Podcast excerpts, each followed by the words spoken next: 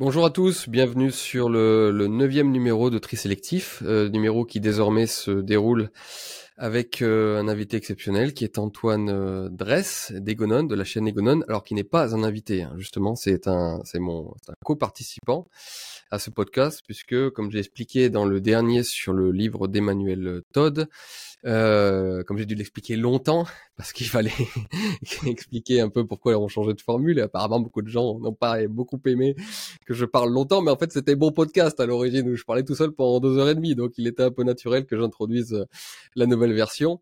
Donc, je vais beaucoup plus te laisser parler, mon cher euh, Antoine, aujourd'hui. Enfin, nous allons parler de la même, j'espère, tout autant toi et moi. en tout cas, voilà. Donc, nouvelle formule de tri sélectif, mon podcast. Je sais que pour ceux qui, le suivaient euh, et, et, euh, et, qui appréciaient cette formule euh, individuelle, voilà, bah, ils peuvent être déçus, mais encore une fois, écoutez Antoine, écoutez donc sur sa chaîne Egonon et écoutez-le avec moi et vous allez voir que la plus-value qu'il apporte à, à, à, la réflexion de manière générale et à la mienne aussi, évidemment, vaut largement, euh, vaut largement le, le, changement de formule. Donc, euh, écoute, ravi de t'avoir euh, encore avec moi, euh, Antoine, et puis, et, puis j'espère t'avoir pour toute la, toute la saison. Ben écoute, je l'espère bien. Merci à toi encore une fois pour, euh, pour cette invitation, cette proposition, ce, partenariat, hein, ce nouveau partenariat entre nous. Et j'espère que tes habitués s'accommoderont de ma présence et en seront ravis eux aussi. Oui, oui, oui. Bon, euh, de toute façon, on a souvent, j'ai remarqué qu'on a un public qui nous ressemble très souvent. Donc, euh, si moi j'apprécie avoir une conversation avec toi, je pense qu'ils apprécieront euh, la conversation que l'on que l'on peut avoir. Euh, juste peut-être éventuellement un petit mot sur le premier numéro, enfin qui était en réalité le, huitième numéro, mais celui que nous avons fait il y a, il y a deux semaines. Euh, alors d'abord, effectivement, maintenant nous passons euh, par deux par mois et non pas de pas pas de plus de podcasts, plus de podcasts, pardonnez-moi, hebdomadaires parce qu'on a beaucoup de travail euh, toi et moi. Tu viens de sortir un bouquin d'ailleurs? Oui, sur le réalisme politique euh, aux éditions de l'Institut Iliade. Voilà, faudra que tu en dises un mot éventuellement, même si aussi le fait que nous filmions les entretiens, euh, nous n'avons plus la même liberté que nous pouvions avoir sur un, les formats purement audio, qui nous laisse justement beaucoup plus euh, la possibilité d'avoir un, une discussion un peu déliée, de pouvoir partir un peu dans tous les sens. À quelqu'un qui clique sur une vidéo YouTube, il veut entendre parler de, du sujet qui est inscrit sur la, la, vignette immédiatement. Donc on n'a plus le droit à toutes les digressions. Euh, c'est malheureusement l'une des contraintes du format vidéo. Quand même euh, oui, oui, oui, ça au cours de la conversation, je pense. Tout à fait. Il faudra garder cet esprit, euh, cet esprit à tiroir. Euh, donc, on a beaucoup de travail simplement. Euh, toi, bah, tu viens de sortir un livre. Tu, tu, tu as beaucoup de responsabilités au sein de, de l'institut Iliade. Euh, un jour, d'ailleurs, on fera peut-être un, un, podcast simplement FAQ pour parler de toutes ces questions plus précisément. Mais bon, j'ai aussi beaucoup, beaucoup de travail, il y a beaucoup de choses en chantier en ce moment. Donc, on va passer à un format bimensuel. Euh, et d'autant qu'en fait, justement, vu que nous voulons traiter des sujets de fond, eh bien, il y a aussi un travail euh, préparatoire à chacune de ces émissions. Et, euh, et, euh, et, ce travail, en tout cas pour ce numéro, va vous, va vous plaire pour ceux qui me suivent depuis, depuis longtemps et pour ceux qui apprécient euh, la figure de Nietzsche, puisque nous allons parler des, euh, des Nietzschéens de gauche. Alors, je reviens, ça y est, mon esprit commence déjà à partir un peu dans tous les sens. Disons simplement un petit mot sur le, le dernier épisode, ton expérience, Antoine. Euh, alors l'expérience, le fait d'avoir fait ça avec toi, moi j'ai été ravi de cette première expérience. Euh, j'ai pris un grand plaisir à le faire et ça m'a vraiment enthousiasmé pour euh, pour la suite. Et j'ai reçu plutôt euh, des commentaires très positifs de, de, de mon côté, de la part d'amis ou de, de, personnes que que, que j'estime. Alors nous avons vu toutefois énormément de commentaires très négatifs sous sous la vidéo. Et je pense qu'on peut s'en réjouir. Hein. Je ne sais pas si tu connais cette parole de, de Peggy Peggy qui dirigeait les cahiers de la quinzaine, qui était sa revue bimensuelle, et il disait il faut toujours essayer de fâcher un tiers de ses lecteurs à chaque numéro. Euh, les fâcher dans le sens euh, faut bousculer leurs opinions, euh, aller contre euh, leurs idées préconçues, en gros ne pas ne pas satisfaire tous leurs billets de confirmation. Donc nous avons fâché ce tiers de d'abonnés peut-être, mais Peggy, oui, mais Peggy ajoutait toutefois euh, il ne faut pas toujours fâcher le même tiers à chaque numéro. Donc j'espère que nous allons fâcher une autre partie du public aujourd'hui. Euh, c'est pas possible. Après, bon, plus sérieusement, euh, disons que ce qui m'a frappé dans, dans ces commentaires, c'était c'était justement cette volonté de, de, de retrouver exactement ce qu'ils trouvaient dans d'autres entretiens, dans d'autres émissions sur ce sujet. On le voyait bien dans les commentaires, c'était assez stéréotypé. C'était, euh, vous n'avez pas parlé de ceci, de ceci, de cela, euh, des accords de Minsk, de l'Ukraine qui est euh, divisée culturellement entre l'Ouest et l'Est, etc., etc. Comme si ces personnes, en fait, avaient commencé notre entretien pour écouter ce qu'ils connaissaient déjà ou ce qu'ils croyaient connaître. Et ça, je trouve que c'est une habitude en général qui est assez, qui est assez négative sur Internet. on a toujours tendance à chercher à valider ses propres biais de confirmation. Ouais. Et il faut essayer d'en finir avec ça. Euh, le, le, le but de nos entretiens à toi et moi, c'est quand même d'essayer d'aborder des sujets sous un angle un peu différent de ce que les gens entendent d'habitude. Alors aussi, bon, c'est ma perspective, je pense que c'est la tienne aussi. Nous n'avons pas la prétention de dire aux gens ce qu'il faut penser. Nous ne sommes pas des gourous, c'est pas notre but. Moi, j'aime bien la, la, formule de Fichte dans un de ses livres qui disait le, le penseur, euh, un, un, vrai philosophe ne, ne, ne veut pas penser pour ses lecteurs, il veut penser devant ses lecteurs. Et je, je trouve que c'est un peu notre démarche également. Nous voulons discuter ensemble, nous ne faisons pas des eh, eh, présentations. parle pour toi, Antoine. Hein. Moi, moi, euh, non, je suis tout à fait d'accord, effectivement. En tout cas, c'est ma démarche. Euh, moi, j'ai envie de, de m'entretenir avec toi assez librement sur euh, sur ces sujets. Alors, ces sujets, ces, ces, ces conversations sont évidemment préparées en amont, mais nous ne prétendons pas à l'exhaustivité. On, ne traite pas, ces sujets à 100%. Cette discussion comporte quand même une certaine liberté de ton il est possible parfois qu'on se livre à certaines approximations qui peuvent être corrigées dans une émission euh, ultérieure, bien évidemment. Bien sûr. Non, mais ce sont ce sont des sujets géopolitiques qui divisent énormément aussi. Et, euh, et sur Internet, en particulier sur YouTube, il y a une prédominance totale d'un certain discours, et donc les gens sont habitués à certains arguments. Et effectivement, euh, aller euh, à l'encontre de ces arguments, euh, bah, c'est un peu compliqué, et surtout quand les quand on a la Là, quand on a cette mauvaise tendance que nous avons tous hein, d'ailleurs, hein, d'aller chercher des biais de confirmation dans ce que nous allons euh, écouter. Et, euh, et, typiquement sur ce sujet, il y a beaucoup de biais de confirmation qui sont qui sont recherchés. Euh, donc bon, bref, passons. Euh, l'idée n'est pas de de revenir sur cette émission parce que sinon nous, nous pourrions y passer encore quatre heures hein, parce qu'il y a tellement d'arguments à sortir euh, et à avancer. Mais en tout cas, moi j'étais ravi de cette euh, critique du livre d'Emmanuel Todd parce que aussi beaucoup de gens nous ont nous ont dit, faut faut quand même le, le mentionner, que euh, nous étions loin d'être caricaturaux et qu'au contraire on prenait, euh, on a pensé d'Emmanuel Todd et donc sa, sa russophilie dans au moins de point de vue géopolitique euh, très au sérieux et euh, sans animosité puisque nous sommes aussi des russophiles toi et moi, mais mmh on va pas repartir sur l'émission si ça vous intéresse, allez l'écouter. Alors, sujet d'aujourd'hui.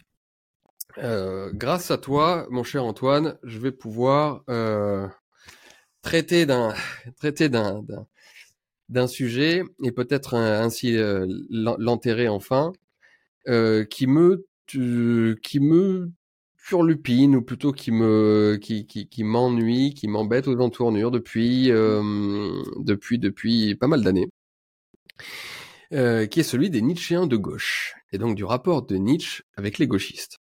Euh, et du rapport des gauchistes avec Nietzsche surtout, et de la philosophie nietzschéenne. Parce que, euh, pour ceux qui me connaissent, euh, vous savez que en 2019, si mes souvenirs sont bons, euh, j'ai sorti sur YouTube une conférence sur la, la philosophie nietzschéenne, une sorte d'introduction légère à la, à la, à la philosophie euh, nietzschéenne.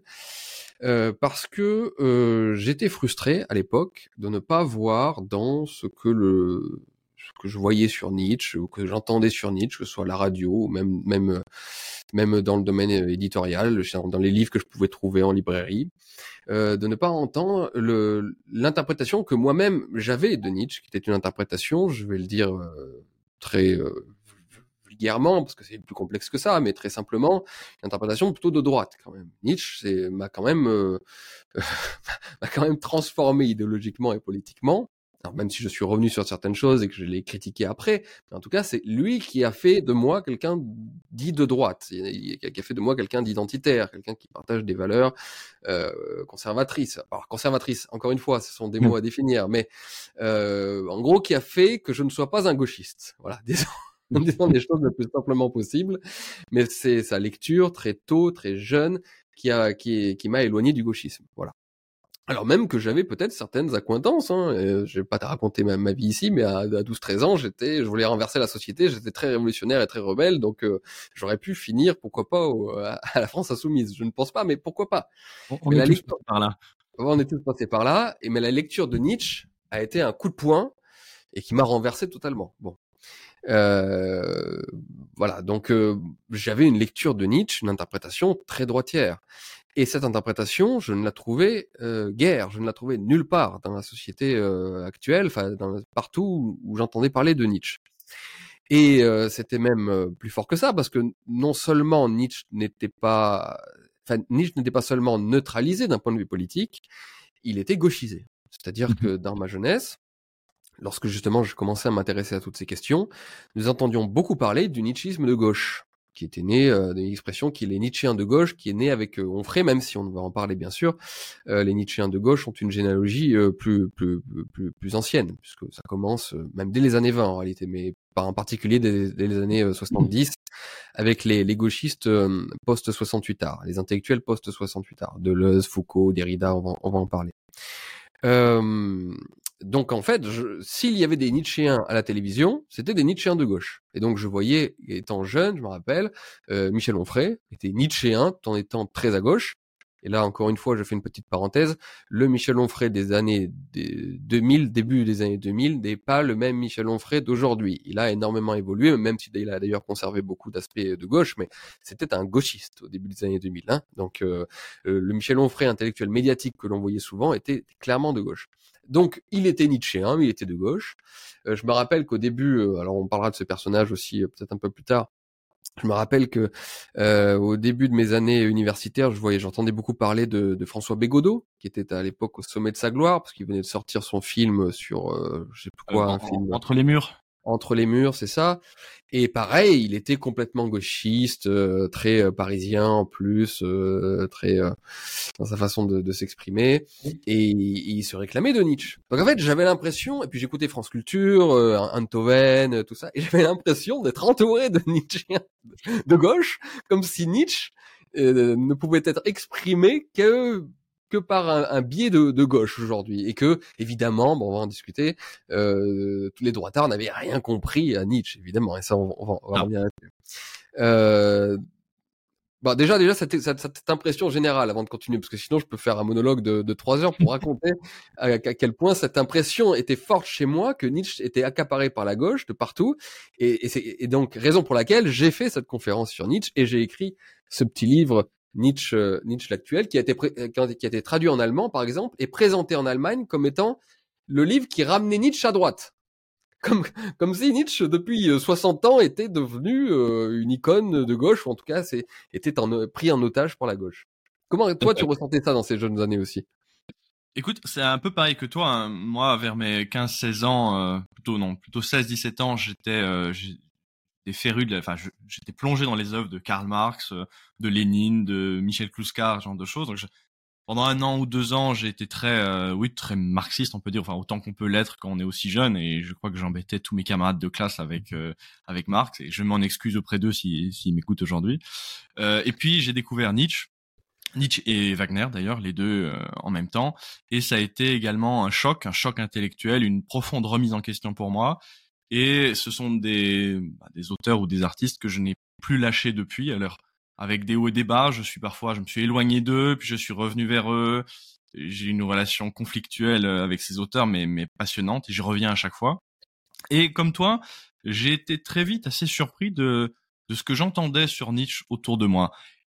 Je suis d'accord avec tout ce que tu as dit, c'est-à-dire que Nietzsche était euh, gauchisé, mais plus encore, et tu l'as dit un peu vers la fin de, à, la fin, plus encore que Nietzsche était gauchisé, c'est que l'interprétation de droite de Nietzsche était complètement niée, complètement délégitimée. Moi, ce que j'entendais à chaque fois que, que je parlais à des gens ou que j'écoutais des... Parce qu'après, j'ai fait des études de philosophie à l'université, c'est quelque chose qui revenait très très souvent, c'était « Oh, les gens de droite ne comprennent rien à Nietzsche » ou « La lecture de, de droite de Nietzsche est grossière ». Et généralement, elle est grossière pour quelle raison? Ben Parce qu'elle prend Nietzsche au sérieux, en fait. Parce qu'elle elle prend littéralement ce que, ce que dit Nietzsche. Alors qu'en fait, voyez-vous, Nietzsche est plus subtil. S'il dit ça dans tel aphorisme, alors sachez qu'en fait, il se contredit dans un autre. Généralement, on ne vous donne jamais ce fameux aphorisme qu'il contredit. Hein. Euh, on va en parler, on va en parler. C'est souvent. Euh, et donc il y a comme ça tout un ensemble de de lieux communs qui qui servent, oui, à neutraliser Nietzsche, à, à l'extirper de son de son interprétation de droite et, et, surtout en fait de la propre volonté de Nietzsche. On aura l'occasion d'en parler après.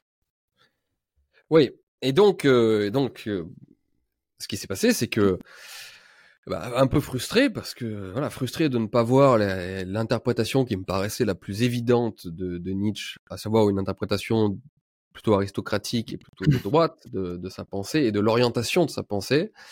Euh, j'ai voulu bah, remettre euh, les, les, points sur les i et remettre l'église au milieu du village, si on, je puis me permettre cette cette, euh, cette, métaphore avec Nietzsche. Mais enfin, j'ai voulu remettre euh, oui, on va remettre Nietzsche là où il devait se trouver en faisant cette conférence et en écrivant ce, petit livre Nietzsche l'actuel, Introduction à la philosophie nietzschéenne. Et alors, justement, il se trouve que cette conférence a eu du succès, que j'ai très très bien vendu ce livre, qu'il est en train d'être traduit en plus de, à l'étranger. Euh, bon, donc ça a cartonné. Et ça a créé en plus un petit mouvement euh, néo-nietzschéen sur YouTube pendant quelques années. Il y a eu, alors, avec plus ou moins de qualité. Hein. Il y a eu du, du nietzschéisme assez grossier où en gros euh, devenez le surhomme en faisant de la musculation, euh, à, des, à un nietzschéisme artistique aussi avec l'atelier Missor, à vouloir faire justement des, des statues, tout ça. Donc il y a eu un nietzschéisme diffus après cette conférence qui a pris un petit peu YouTube. Et je peux vous assurer que j'ai vexé tous ces Nietzschéens de gauche qui s'étaient accaparés Nietzsche depuis très longtemps. Je les ai mais vexés, je les ai rendus fous. Ils m'en ont voulu à mort. Et j'ai entendu pendant des années, mais jusqu'à aujourd'hui, hein, je m'arrive très souvent de voir des critiques sur Internet passer ici ou là sur les réseaux sociaux, toujours les mêmes. Euh, Rochedy n'a rien compris à Nietzsche. Julien Rochedy n'a rien compris à Nietzsche.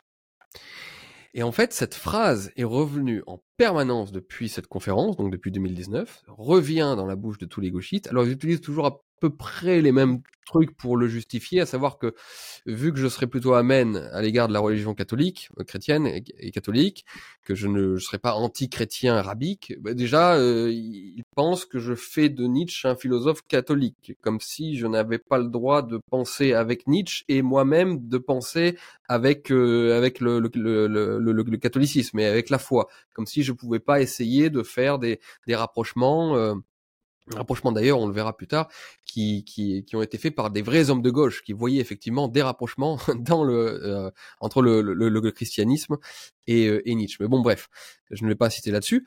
Je vais insister sur ce point. J'ai entendu de la part de tous, et notamment de ce fameux François Bégodeau qui m'insulte, euh, m'a insulté une dizaine de fois sur Internet. Ah mais dis quel con, il a rien compris à Nietzsche, blablabla. Je crois qu'Yoann Chapoutot aussi avait fait un. Tu m'as dit, tu me l'as rappelé Johan Chapoutot, qui est un, philosophe que je respecte en plus, hein, très. Oui, euh, c'est un historien tout à fait, tout à fait respectable, qui, a, fait des travaux sur euh, sur l'histoire du Troisième Reich qui sont euh, qui sont incontournables aujourd'hui hein, dans l'étude de cette période historique et qui, qui est vraiment remarquable. notamment et, oui, le, et nazisme, Heidegger, tout, ça, très intéressant. Je l'ai dans ma bibliothèque. Tout à fait. Et, et en effet, je crois que c'était l'année passée, il y avait une émission précisément sur sur France Culture qui devait être animé par euh, Géraldine Mulman et, qui avait invité euh, Johan Chapoutot et un, second historien ou un second philosophe dont j'ai oublié le nom. Et l'émission était consacrée à, euh, je crois, au rapport entre Nietzsche et le, nazisme ou Nietzsche et l'extrême droite. Et donc, bah, il y Chapoutot parlait de ça hein, en sa qualité d'expert sur le sujet. Et à la fin de l'émission, ils avaient parlé de ta conférence. Effectivement, je crois qu'ils avaient passer une minute euh, de, de ta conférence et euh, la présentatrice avait donc demandé à ses invités ce qu'ils en pensaient. Et Johan Chapoutot, qui pourtant est quelqu'un, comme je l'ai dit, de, de, de, brillant et de très sérieux sur ces sujets. Oui, c'est pas Bégodeau. Hein, non, non, tout à fait. C'est vraiment quelqu'un que j'invite, j'invite vraiment les, les, auditeurs à le lire. Hein. Euh, et là, à mes yeux, il, s'était vraiment livré à, à un sophisme qui est basé, je ne sais pas, sur de l'inculture ou sur de la mauvaise foi, à mon avis beaucoup de mauvaise foi, mais qui en gros consiste à dire euh, Nietzsche s'oppose au ressentiment. Rojdi est d'extrême droite. Or, l'extrême droite, c'est la pensée du ressentiment. Ergo, euh, l'extrême droite n'a rien à voir avec Nietzsche. Et donc, Rojdi n'a rien compris à, à, Nietzsche. Et il continue avec d'autres arguments. Euh, qui à mon avis prouve qu'il surtout il ne connaissait pas ta pensée ou qu'il ne comprend pas aussi l'univers très large de la droite. C'est qu'il disait, ben voilà, Nietzsche, il était, euh, il était contre le nationalisme, donc c'est complètement indu que des que des gens de, de droite ou d'extrême droite, hein, selon son langage, se réclament de Nietzsche parce qu'ils sont contre l'Europe. Or, toi et moi, nous ne sommes pas contre l'Europe, justement. C'est un des aspects qui nous intéresse énormément dans la pensée de Nietzsche. Et ça, il n'avait pas l'air de, de s'en entendre. Et c'est pareil chez Bégodeau. À chaque fois que je l'ai entendu m'insulter, parce que vraiment, j'ai pas répondu, mais d'ailleurs, s'il avait ce besoin viscéral de m'insulter, alors je dis, mais quel con, qui ferme sa gueule. Vraiment, il a employé ce, ce genre de, ouais, je l'ai déjà vu, d'expression. Alors que je ne crois pas lui avoir jamais rien fait. Je pourrais d'ailleurs, mais je ne vais pas, je n'ai rien faire. Je suis quelqu'un de civilisé. Euh, euh, à chaque fois qu'il a parlé de mon rapport à Nietzsche, on sentait bien, mais, mais pas à 90%, pas à 95%, à 100% qu'il n'avait pas pris la peine ni de m'écouter ni de me lire.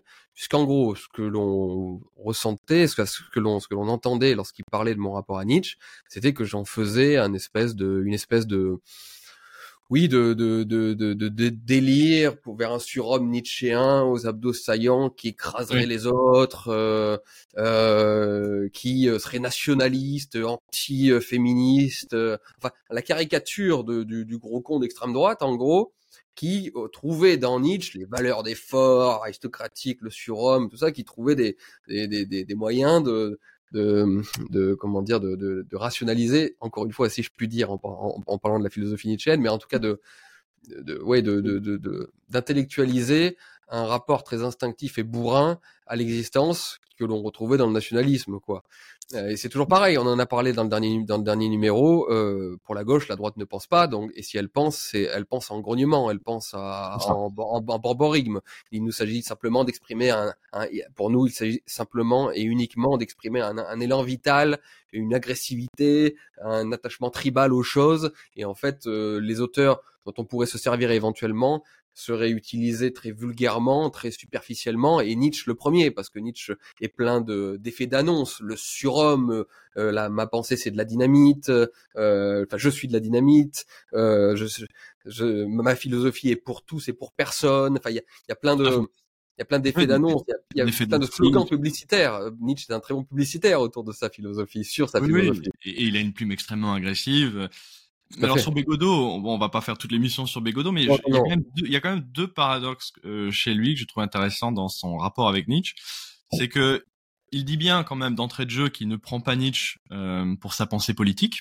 Que Bégodeau politiquement, il se réclame plutôt du, du, marxisme ou de la, de la pensée anarchiste. Et donc il va dire que ce qui l'intéresse chez Nietzsche, c'est justement pas le rapport à la politique, mais euh, c'est le rapport à la, à la, puissance, le rapport au corps, puissance au sens de développement de sa propre de sa propre personnalité. Hein, pour L'élan euh, vital bergsonien d'ailleurs. L'élan vital, tout à fait, et qu'il arrive à relier. Et pourquoi pas Moi, je suis pas contre les, les interprétations, euh, même de gauche de Nietzsche, euh, tant qu'il ne délégitime pas l'interprétation de droite. Euh, c'est au sens où... Je t'en prie, je t'en prie. Non, ce que je veux dire par là, c'est que ça ne me dérange pas qu'un qu'un qu'on puisse s'intéresser à un philosophe qui est du camp opposé. Donc, s'il peut, s'il veut tirer un ou deux éléments de Nietzsche, pourquoi pas. Mais alors, s'il accepte tout à fait que, ce n'est pas la pensée politique de Nietzsche qui l'intéresse, alors pourquoi là, les gens de droite qui, eux, s'intéressent à la pensée politique de Nietzsche seraient, euh, ne seraient pas légitimes à le faire? Ça, c'est vraiment une interrogation que j'ai. Et surtout, ce qui est assez euh, étrange, c'est que quand on l'interroge sur des penseurs comme Michéa ou, comme Michel Kluskar, qui, eux, sont des penseurs euh, socialistes, il va immédiatement émettre une certaine des doutes, euh, faire part de sa de sa méfiance en oui mais ces penseurs ils sont récupérés par euh, par la droite, par les penseurs conservateurs, et donc euh, si si Kluskar ou Michéa sont récupérés par la droite, c'est qu'au fond il y a quelque chose d'un peu ambigu et assez louche. Quand ce sont les forces conservatrices qui, qui se réclament d'un auteur, c'est qu'il y a, il y a anguille sous roche. Et par contre pour Nietzsche, il inverse complètement la question.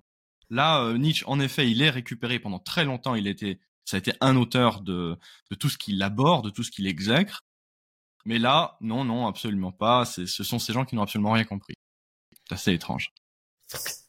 Oui, oui, bon, on va, on va de toute façon essayer euh, euh, d'expliquer pourquoi Nietzsche a pu être, euh, a pu être enrôlé dans les, dans, dans, dans, dans les armées de gauchistes post 68 art essentiellement. oui. Et, je pense que juste une, une chose, je pense que c'est intéressant pour les auditeurs de le dire, c'est que ce n'est pas uniquement une conversation qu'on a entre nous euh, d'esthètes ou même de puristes sur Nietzsche, c'est que la récupération de Nietzsche par les hommes de gauche a eu de très grandes conséquences dans, leur dans le corpus intellectuel postmoderne. C'est qu'il a vraiment eu, ils ont pris chez Nietzsche tout ce qu'il avait de corrosif, en quelque sorte, pour déconstruire la tradition occidentale, la tradition euh, métaphysique, philosophique, intellectuelle, politique. Et donc ça vraiment, il y a un réel enjeu, même politique, de s'intéresser à cet usage de Nietzsche par les penseurs de gauche aujourd'hui. Bien sûr.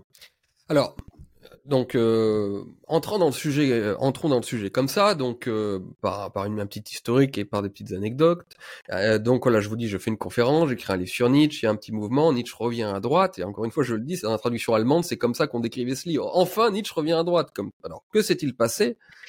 Que s'est-il donc passé Si vous avez lu Nietzsche, chers chers auditeurs, en règle générale, instinctivement, euh, intuitivement, vous vous dites que ce n'est pas un auteur de gauche très amène à l'égard de l'égalité, de, de, la, justice entendue comme pas grecque, hein, mais la justice euh, actuelle, c'est-à-dire la justice qui, signifie égalité, égalitarisme.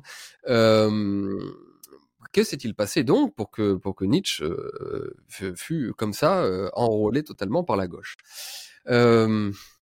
c'est un point sur lequel euh, il va nous falloir revenir et commencer. parce que effectivement, cela a eu des conséquences. Et même à droite, tu me disais, Antoine, lorsqu'on a un petit peu parlé du sujet hier, tu me disais que même même à droite, cet argument avait infusé. C'est-à-dire qu'aujourd'hui, il y a, des, gens qui sont de, droite, qui se considèrent de droite, qui pensent que Nietzsche est plutôt gauchiste finalement. Tout à fait, tout à fait, qui peuvent être intimidés aussi par tout l'argumentaire de gauche. Parce que euh, Nietzsche en effet a été neutralisé, a été récupéré et on a délégitimé donc toute interprétation de, droite de sa pensée. Et donc il est tout à fait normal que des jeunes gens qui font bah, par exemple des études de philosophie qui ont 18-19 ans eh bien euh, prennent au sérieux tout simplement tout ce que leur dit leur professeur de, de philosophie et se sentent euh, indignes ou, ou, ou illégitimes à, à lire cet auteur. Alors, essayons maintenant de qu'on a posé le, sujet et que donc euh, je rappelle que j'ai énervé tout le monde avec cette, cette conférence sur Nietzsche et que je n'ai rien compris à Nietzsche évidemment comme tous les hommes de droite. Évidemment. Donc alors on va on va d'abord euh, partir euh, sur on va d'abord essayer de comprendre comment euh, comment il délégitime totalement le, les gens de droite et, le et Nietzsche. Comment ils font? Comment ils se débrouillent euh, en face d'une pensée, encore une fois, qui est très aristocratique. Hein. Je rappelle que pour euh, Julius Evola, euh, la pensée nietzschéenne est un, est un aristocratisme radical. Et l'aristocratisme radical n'a n'a que peu à voir avec euh, toute, avec une pensée de gauche évidemment. Bon. Euh, alors là, j'ai ici présent le livre d'Alan Bloom, L'âme des armées, qui parle justement de Nietzsche et qui explique qu'il a eu justement un rôle extrêmement délétère dans le, le gauchisme de, des universités américaines. C'est fou, mais comment un auteur qui a pu être réclamé par les fascistes, par Adolf Hitler, euh, par euh, par des grands aristocrates de type Junger, par la Révolution conservatrice euh, et par tant de type de droite bah, jusqu'à nous. Comment se fait-il qu'il ait pu être également l'un des grands influenceurs de la bah, aussi de la French Theory, donc toute la pensée qui peut mener jusqu'au wokisme, qui a mené jusqu'au wokisme. Et donc Alan Bloom explique que euh, euh, dans, dans, dans, ce livre L'âme des armées que je conseille évidemment, qui est très intéressant pour comprendre la genèse intellectuelle de, de, du monde actuel, euh, euh, il explique que toute la pensée philosophique de ces 40 dernières années a consisté à gauchiser Heidegger et Nietzsche. Hmm. Alors, il a une phrase, je n'arrive pas à vous la retrouver, mais qui est, qui est vraiment frappante. Il explique en gros que la philosophie occidentale, euh, depuis, depuis 30, 40, depuis les années 60, pouvait se simplifier à la gauchisation, à la tentative de gauchisation de Heidegger et Nietzsche.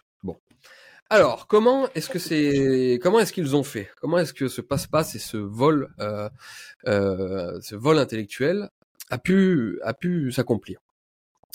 Alors, d'abord, le premier argument, euh, c'est effectivement celui de dire que la droite n'a rien compris à Nietzsche. ça, on en a parlé, donc c'est un argument que j'ai entendu pour moi, c'est un argument que tu as entendu durant toutes tes années universitaires, et c'est un argument que l'on a entendu euh, la première fois, je crois, chez euh, Blanchot, qui est un auteur des déconstructeurs, déconstructiviste, qui est un, auteur qui a influencé beaucoup le wokisme. J'en ai parlé d'ailleurs dans ma petite vidéo euh, Philosophie du wokisme, et j'en parle beaucoup dans mon bouquin Philosophie de droite. Et donc Blanchot, qui, utilise, qui a utilisé euh, Nietzsche, comme il, comme il a utilisé aussi d'autres auteurs pour, la mettre, pour les mettre à sa sauce, a expliqué qu'évidemment, les nazis n'avaient rien à voir avec euh, Nietzsche, que Hitler lui-même, donc je cite une phrase, n'avait aucune idée de, de, Nietzsche et ne s'en souciait pas. Donc ça, c'est pour, c'est pour Blanchot. Et, euh, et en fait, euh, eh bien, il ne, il ne, pouvait même pas le comprendre, Nietzsche, parce que Nietzsche était un penseur beaucoup trop solitaire, beaucoup trop aristocratique, beaucoup trop éloigné de tout euh, projet collectif ou volonté de projet collectif, et donc le fascisme étant un mouvement de masse, étant un mouvement troupier, était, était, était bien évidemment beaucoup trop, euh, beaucoup trop éloigné euh, ontologiquement de, de, de, la pensée nietzschéenne, qui est une pensée de solitaire.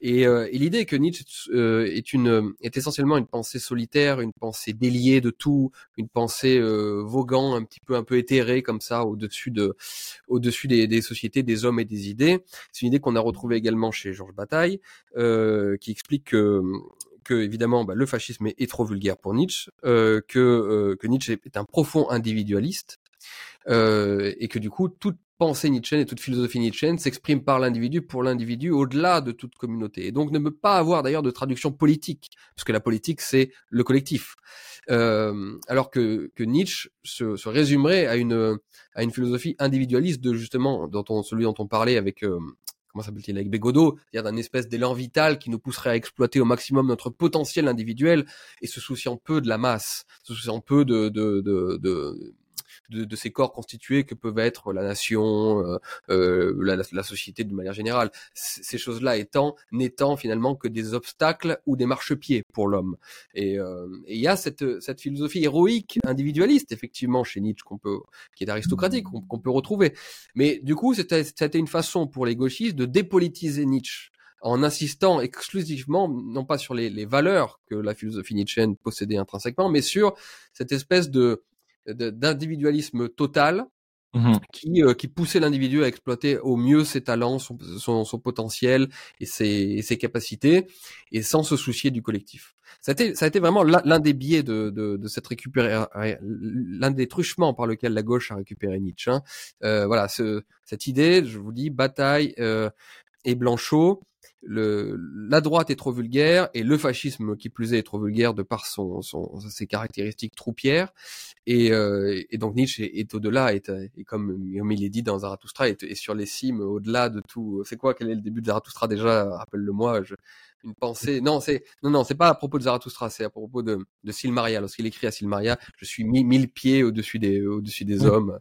Donc une pensée beaucoup trop épétérée. vu plusieurs fois, il lui dit qui, qui me lit doit être habitué à, à, être dans les hauteurs. C'est vraiment un thème qui est très récurrent chez, chez, chez Nietzsche. Hein. Et, effectivement, tu l'as dit, tu as, tu as, mentionné rapidement la, la sœur de Nietzsche à propos de Blanchot. La sœur de Nietzsche est l'excuse toute trouvée pour, euh, pour arracher Nietzsche aux griffes de la méchante droite, car euh, la sœur de Nietzsche, effectivement, a s'est engagée dans le parti nazi et l'a invité euh, Hitler euh, chez elle, dans la maison de Nietzsche d'ailleurs. Et donc on a cette idée, voilà, que c'est à cause de la sœur de Nietzsche que euh, Nietzsche est passé, euh, a eu, a été victime de cette récupération en fait. ce que tu dis aussi sur cet individualisme radical qui constitue l'interprétation, le nœud interprétatif de Nietzsche, à mes yeux, il y a vraiment un contresens. Et plus que Nietzsche, c'est Max Stirner en fait, qui est le, le, le, qui correspond en fait à cette idée. Max Stirner, c'était un, un, comment dirais-je, euh, un, philosophe euh, de, du début de la première moitié du 19e siècle, un des jeunes égéliens qui avait écrit un livre qui s'appelle L'unique et la propriété et qui parlait vraiment de ce qui, faisait, qui, qui défendait le, le moi, le moi radical contre tout ce qui pouvait entraver cette euh, bah ce, ce, ce, plein potentiel, ce plein développement du du moi. Et euh, c'est un livre qui a été euh, très important à la fin du 19e siècle quand il était redécouvert par la tradition justement anarchiste, anarchiste libertaire. Euh, tu as cité Blanchot, un autre euh, euh, billet interprétatif qui a été utilisé. Si tu me permets, Antoine, je lirai un, petit passage très rapide de mon livre Nietzsche l'actuel, parce que tu vois, les grands esprits se rencontrent. en vérité, les hommes de gauche confondent souvent Nietzsche avec un autre philosophe allemand, Marx Stirner, le penseur de l'individualisme radical et de l'émancipation totale, mais à qui il manque précisément toute exigence et tout surmoi aristocratique, les seuls qui justifient éventuellement l'émancipation individuelle pour Nietzsche. Tout à Donc, fait. euh, tu tu vois, nous, on se retrouve totalement là- là-dessus. Euh, les gauchistes euh, prennent souvent Nietzsche pour Stirner, parce que chez Stirner, il y a effectivement ce développement, ce, ce- cette, promotion de l'individualisme radical, euh, mais qui est accompagnée de valeurs extrêmement exigeantes vis-à-vis de soi-même et vis-à-vis de son rapport au monde. Euh, or, eux, ils euh, prennent pas Nietzsche, ils prennent Stirner et non Nietzsche parce que ils veulent l'individualisme radical qui puisse s'exprimer d'ailleurs n'importe comment, sans les- la responsabilité vis-à-vis de soi-même qui doit passer par un, un- la- un- un attachement à certaines valeurs qui sont loin d'être des valeurs égalitaires, égalitaristes. Et, Non, euh, On aura et l'occasion de d'en parler. C'est vraiment Voilà. le sujet le plus important d'ailleurs. Voilà. Euh, Et al- Et alors, euh, euh, tu as parlé de, de, de la sœur de Nietzsche. Alors, euh, déblayons ce sujet immédiatement, comme ça, ce sera fait. Alors oui, c'est un argument que j'ai souvent entendu aussi, euh, de la part d'imbéciles. Je je n'ose même pas les citer. Mais j'ai vu ça euh, plusieurs fois. Euh, bon, à la fois euh, à des niveaux assez euh, assez assez bas, mais j'ai entendu ça plusieurs fois sur France Culture aussi. Hein, il faut bien en avoir conscience que Nietzsche, évidemment, avait été dévoyé par les fascistes, notamment à cause du rôle de sa sœur, Elisabeth Forster Nietzsche, qui était mariée à un antisémite euh, euh, rabique, nationaliste, Euh, germaniste, tout à fait. pan-germaniste, qui avait essayé de créer une colonie au Paraguay euh, d'Allemands purs et sans, et sans juifs. Et donc effectivement, une fois Nietzsche mort et une fois l'arrivée des, des, des nationaux-socialistes au pouvoir, eh bien, Elisabeth Forster s'est rapprochée du national-socialisme et a reçu Hitler qui a posé sous une statue de Nietzsche et avec la sœur de Nietzsche. Donc du coup, effectivement, dans l'imaginaire, il y avait cette relation étroite entre Nietzsche et les, fascistes. Ce à quoi les gauchistes ont répondu que qu'Elisabeth avait faussé l'œuvre de Nietzsche et, et l'avait faussé volontairement. C'est-à-dire que, en gros, elle avait euh, manipulé les aphorismes parce que Nietzsche écrit en aphorismes, c'est-à-dire que ce ne sont pas des longs textes euh, euh, nécessairement très construits et très très et très systématiques. Ce sont des aphorismes, euh, parfois courts, parfois plus longs. Il y en, a des, centaines, des milliers dans toute l'œuvre de Nietzsche. Donc effectivement, parfois leur agencement, la façon dont on les recoupe, euh, peuvent facilement donner lieu à des euh, à des, à des mauvaises interprétations, en tout cas peuvent être euh, peuvent être faussées justement. Mm.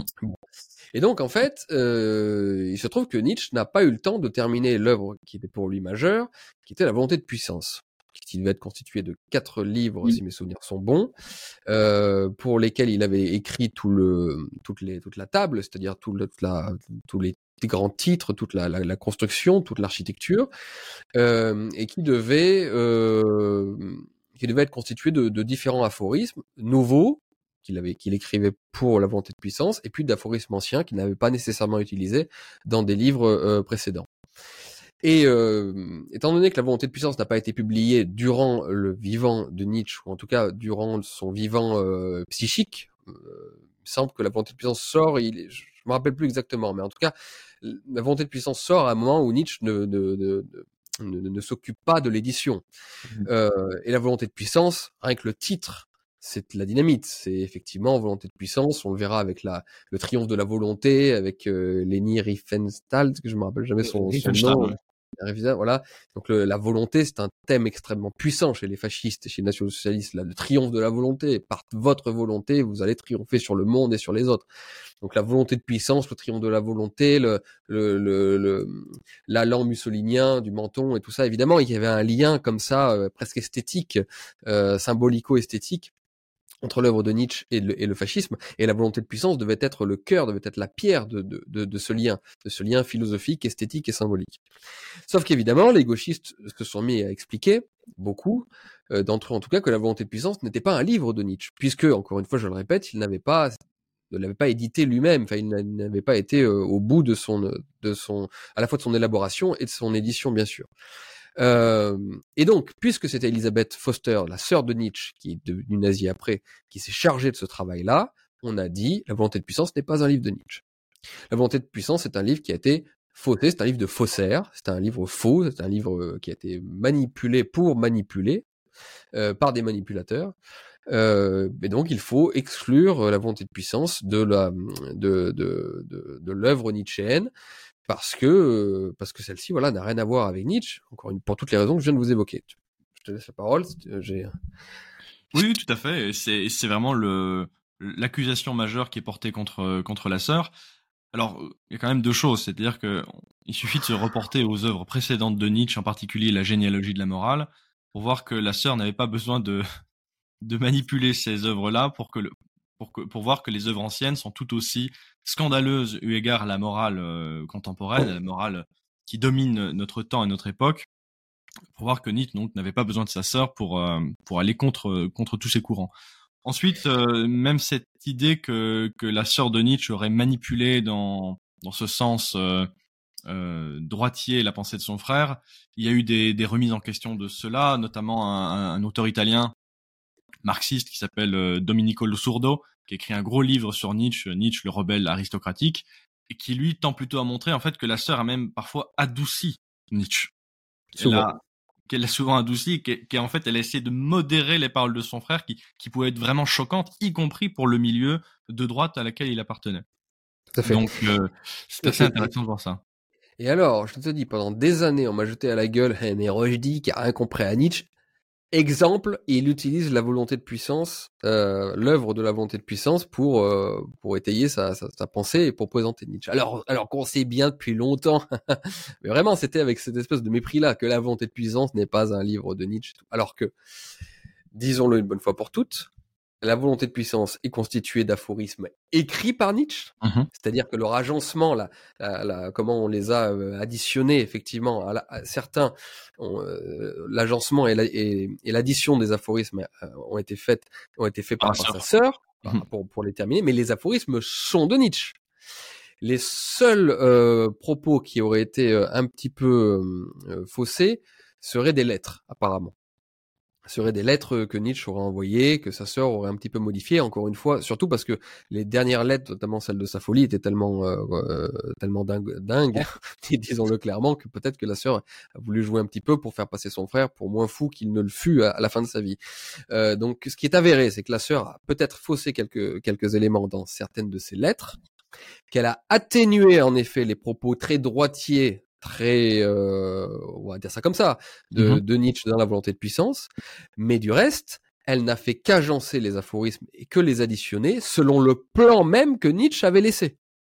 Tout à fait. Donc, rejeter la volonté de puissance comme étant un livre non nietzschéen et qui ne soit pas euh, canon dans l'œuvre nietzschéenne, c'est une absurdité et c'est une, c'est une hérésie totale. Tout à fait, c'est un mensonge, hein. faut le dire clairement.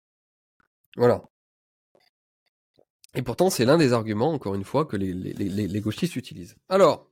Et, aussi, un, autre argument, on va dire, historique qui est utilisé, en plus de la sœur, c'est que, effectivement, au départ, quand, quand Nietzsche euh, écrit ses œuvres, et on va dire euh, aux, aux, environs de, de l'année 1900, Nietzsche n'est pas encore une référence majeure pour la droite, et pour la droite allemande en particulier. Car la droite allemande de cette époque, effectivement, était très nationaliste, très pan-germaniste, euh, même on peut dire euh, chrétienne, protestante, etc. Toutes sortes de choses que Nietzsche avait très violemment attaquées. C'est Treitsch. Euh, euh, oui, euh, le grand, le grand nationaliste Treitschke. Oui, Treitschke, qui... pardon. Pardon, pardon, sorry for my German. Kein problème. Euh, et, et, donc en effet, Nietzsche à ce moment-là était vu quand même avec suspicion autour de, des années 1900. Et à l'inverse, vraiment dans un tout premier temps, ça n'a pas duré très longtemps, euh, les œuvres de Nietzsche ont suscité un intérêt dans les milieux un peu, euh, comment on dirait, alternatifs aujourd'hui de la social-démocratie allemande. Euh, des gens qui gravitaient, on va dire, dans les dans les dans les milieux socialistes, mais qui qui, qui n'aimaient pas la rigidification de la pensée qu'il voyait déjà euh, en cours dans le marxisme. Et donc Nietzsche apportait une forme de, de liberté. On peut penser à, à, des, des, personnages tout à fait intéressants, des anarchistes comme euh, Gustav Landauer, qui avait été influencé par, euh, par Nietzsche, même quelqu'un comme Kurt Eisner, qui sera le, le président ou un des présidents de la République des conseils de Bavière en 1919 à la chute de, de la Première Guerre mondiale avait avait lu Nietzsche euh, dans, dans sa jeunesse. Alors c'était un Nietzsche repenti parce qu'il est très vite revenu dans l'orthodoxie marxiste euh, après. Il a écrit un Nietzsche contre un livre contre Nietzsche pour pour s'en expliquer. Mais ça a été voilà, il y a eu un un intérêt pour Nietzsche dans ces mouvements alternatifs. Trotsky aussi a écrit un article contre Nietzsche en 1900, donc euh, à l'occasion de la mort de Nietzsche, pour bien réaffirmer l'orthodoxie marxiste. Et, même en France. Hein. Et, même en France, tout à fait. Dans les milieux surréalistes, les milieux un petit peu justement euh, un peu un peu marginaux, bah, Bataille par exemple, typiquement. Euh, tout à fait. Euh, Gide aussi. Euh, oui, oui. Et, même dans le mouvement socialiste, hein, quelqu'un comme Georges Sorel, par exemple, n'est pas un Nietzschéen proprement parler, mais il y a des thèmes de Nietzsche qui ont comme ça, euh, qui, qui, ont effleuré sa pensée. Bien sûr, par rapport, à la violence. Par rapport à la violence.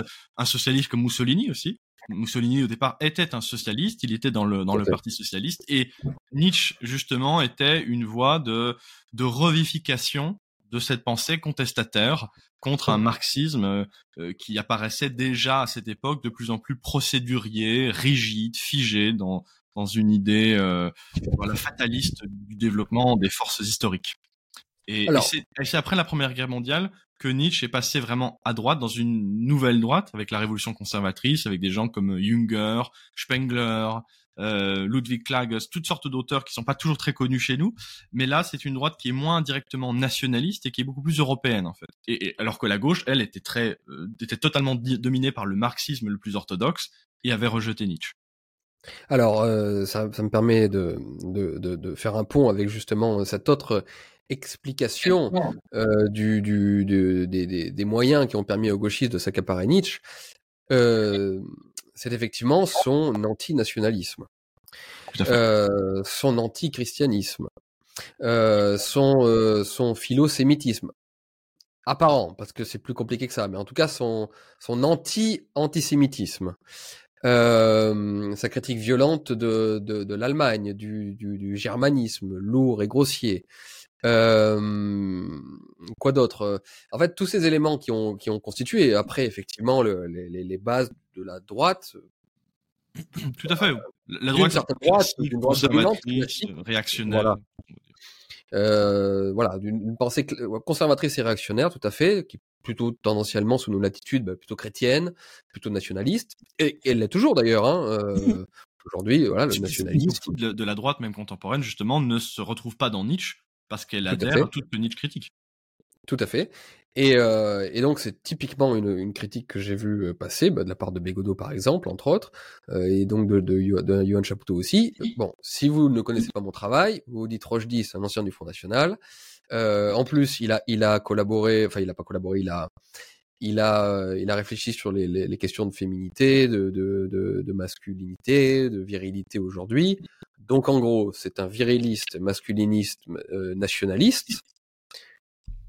Et, chrétien en plus. Et, ah oui, et on me voit en plus défendre la religion, euh, la religion chrétienne en, catholique en France, euh, aller dans les églises et, et parler avec euh, l'abbé Raffray, parler avec les catholiques traditionnalistes. Donc, je peux comprendre à la limite d'un point de vue extérieur, si, si, on, si on se limite à cela, on se dit mais ce type n'a forcément nécessairement rien compris à Nietzsche, comme la droite d'une manière générale, parce que si la droite est nationaliste, chrétienne, euh, peut-être même antisémite, tiens, supposons-le, euh, et puis euh, et puis euh, et puis et puis et puis exclusivement conservatrice, euh, sans cet aspect dynamiteur qui est, qui est Nietzsche justement, eh ben bon, les types sont totalement passés à côté de Nietzsche parce qu'on ne peut décemment pas être nationaliste, chrétien, euh, pourquoi pas antisémite et être être être être nietzschéen.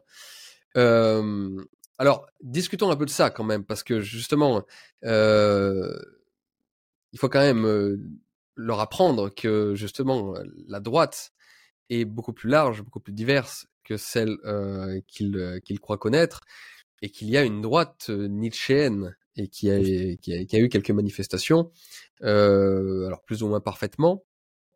Mais par exemple, typiquement celle de Junger, le grand Junger, euh, ou celle de Drieux-La Rochelle, alors dans une certaine mesure, parce qu'évidemment on doit prendre des pincettes maintenant avec Drieux-La Rochelle, euh, voilà, je, je n'irai pas plus loin, euh, mais une, une droite pan-européenne euh, a pu s'inspirer de, de Nietzsche, euh, et discutons de ça, parce que si effectivement ils réduisent la droite à ce que, ce que l'on vient d'évoquer, c'est vrai, rendons à César ce qui leur, ce qui leur appartient. S'ils me considèrent par exemple comme ça, comme ils te considèrent euh, comme ça, parce que tu, collabores avec moi maintenant, donc t'es pareil, t'es un, un, gros compte nationaliste, euh, chrétien, euh, conservateur euh, et borné. Donc partant de là, comment peux-tu être nietzschéen, mon cher Antoine? Tout à fait. C'est effectivement un, un, une question importante à soulever. En fait, je rappellerai tout d'abord une évidence, c'est-à-dire que il peut y avoir une critique de gauche du nationalisme, mais il y a aussi une critique de droite. Elle est peut-être moins connue du, du, grand public, mais il en va de même pour tout. Il y a une critique de gauche du christianisme, du catholicisme, et il y a une critique de droite du catholicisme. Je vais prendre un exemple historique qui sera, à mon avis, parlant pour tout le monde. Euh, le général de Gaulle a été violemment critiqué par l'extrême gauche en son temps, par les communistes, mais il a été également très violemment critiqué par l'extrême droite, une partie de l'extrême droite, par des pétainistes ou par des défenseurs de l'Algérie française. Le fait d'être simplement contre le général de Gaulle ne fait pas de vous un homme de gauche ou un homme de droite. Les, raisons de l'antigaullisme des uns ne sont pas les mêmes que, les raisons des antigaullistes de, euh, droite, par exemple. Donc, euh, il en va de même pour le nationalisme, pour le christianisme. Pour le christianisme, mettons les pieds dans le plat. Nietzsche est radicalement antichrétien. Et c'est, à mon avis, l'aspect le plus, mais, d'un point de vue très novateur, c'est l'aspect le plus novateur de sa pensée. C'est que Nietzsche a été le premier à opérer cette réduction, cette réduction ultime, en fait, entre l'égalitarisme et le christianisme. Le christianisme est à l'origine de toutes les idées égalitaires qui, aujourd'hui, euh, ont pétrifié la culture occidentale, qui, qui le mènent à sa ruine, à sa maladie, euh, qui est euh, l'égalitarisme. Mais ça n'a rien à voir avec la critique de gauche du catholicisme, qui va dire voilà le catholicisme euh, est trop trop hiérarchique, trop dominateur, défend les puissants, ce genre de choses. Ça n'a rien à voir en fait. Oui, pour Nietzsche, euh, rappelons-le, euh, le, le, socialisme, euh, la démocratie, les droits de l'homme sont des, sont des formes dégradées du christianisme. Tout à fait. Et, et abattardies du, du, du, christianisme. Et c'est vrai que c'est la première fois qu'une telle critique a été émise, en tout cas avec autant de, de virulence. Avec, autant de force. Et surtout d'un point de vue vraiment critique de l'égalitarisme. Parce qu'il y a des très grands auteurs de droite, la droite contre-révolutionnaire. Tu as d'ailleurs écrit un livre euh, où tu parles de ces auteurs, hein, Edmund Burke, Joseph de Maistre, Louis de Bonald, et il y en a encore quantité d'autres qui sont tout à fait passionnants, j'en parle également sur, euh, sur ma chaîne.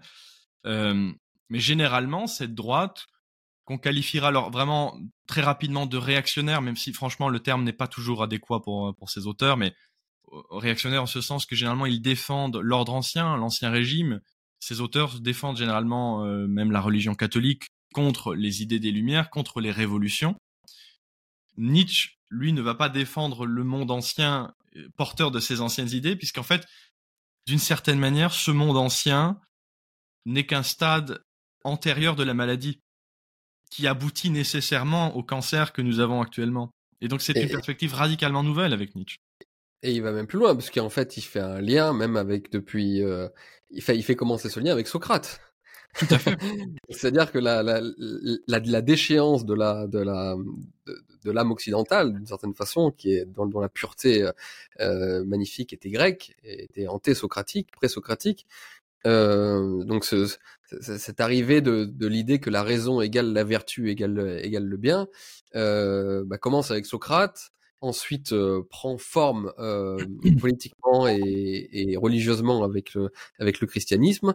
Tout à fait. Puis ensuite, finalement, et, finalement ensuite se transforme avec la pensée des, avec la pensée des, des Lumières, qui, qui est déjà la, la, dont la, la, modernité devient une forme dégradée de, de cela. Et à la fin, euh, bah, nous, nous, euh, nous finissons par avoir toutes ces valeurs euh, de décadence, de maladie, de, de, de nihilisme, euh, qui, qui, prennent d'autant plus qu'elles naissent sur le cadavre d'un dieu qui à la limite peut-être réfrénit un petit peu tendanciellement euh, toutes ces toutes ces valeurs euh, maladives.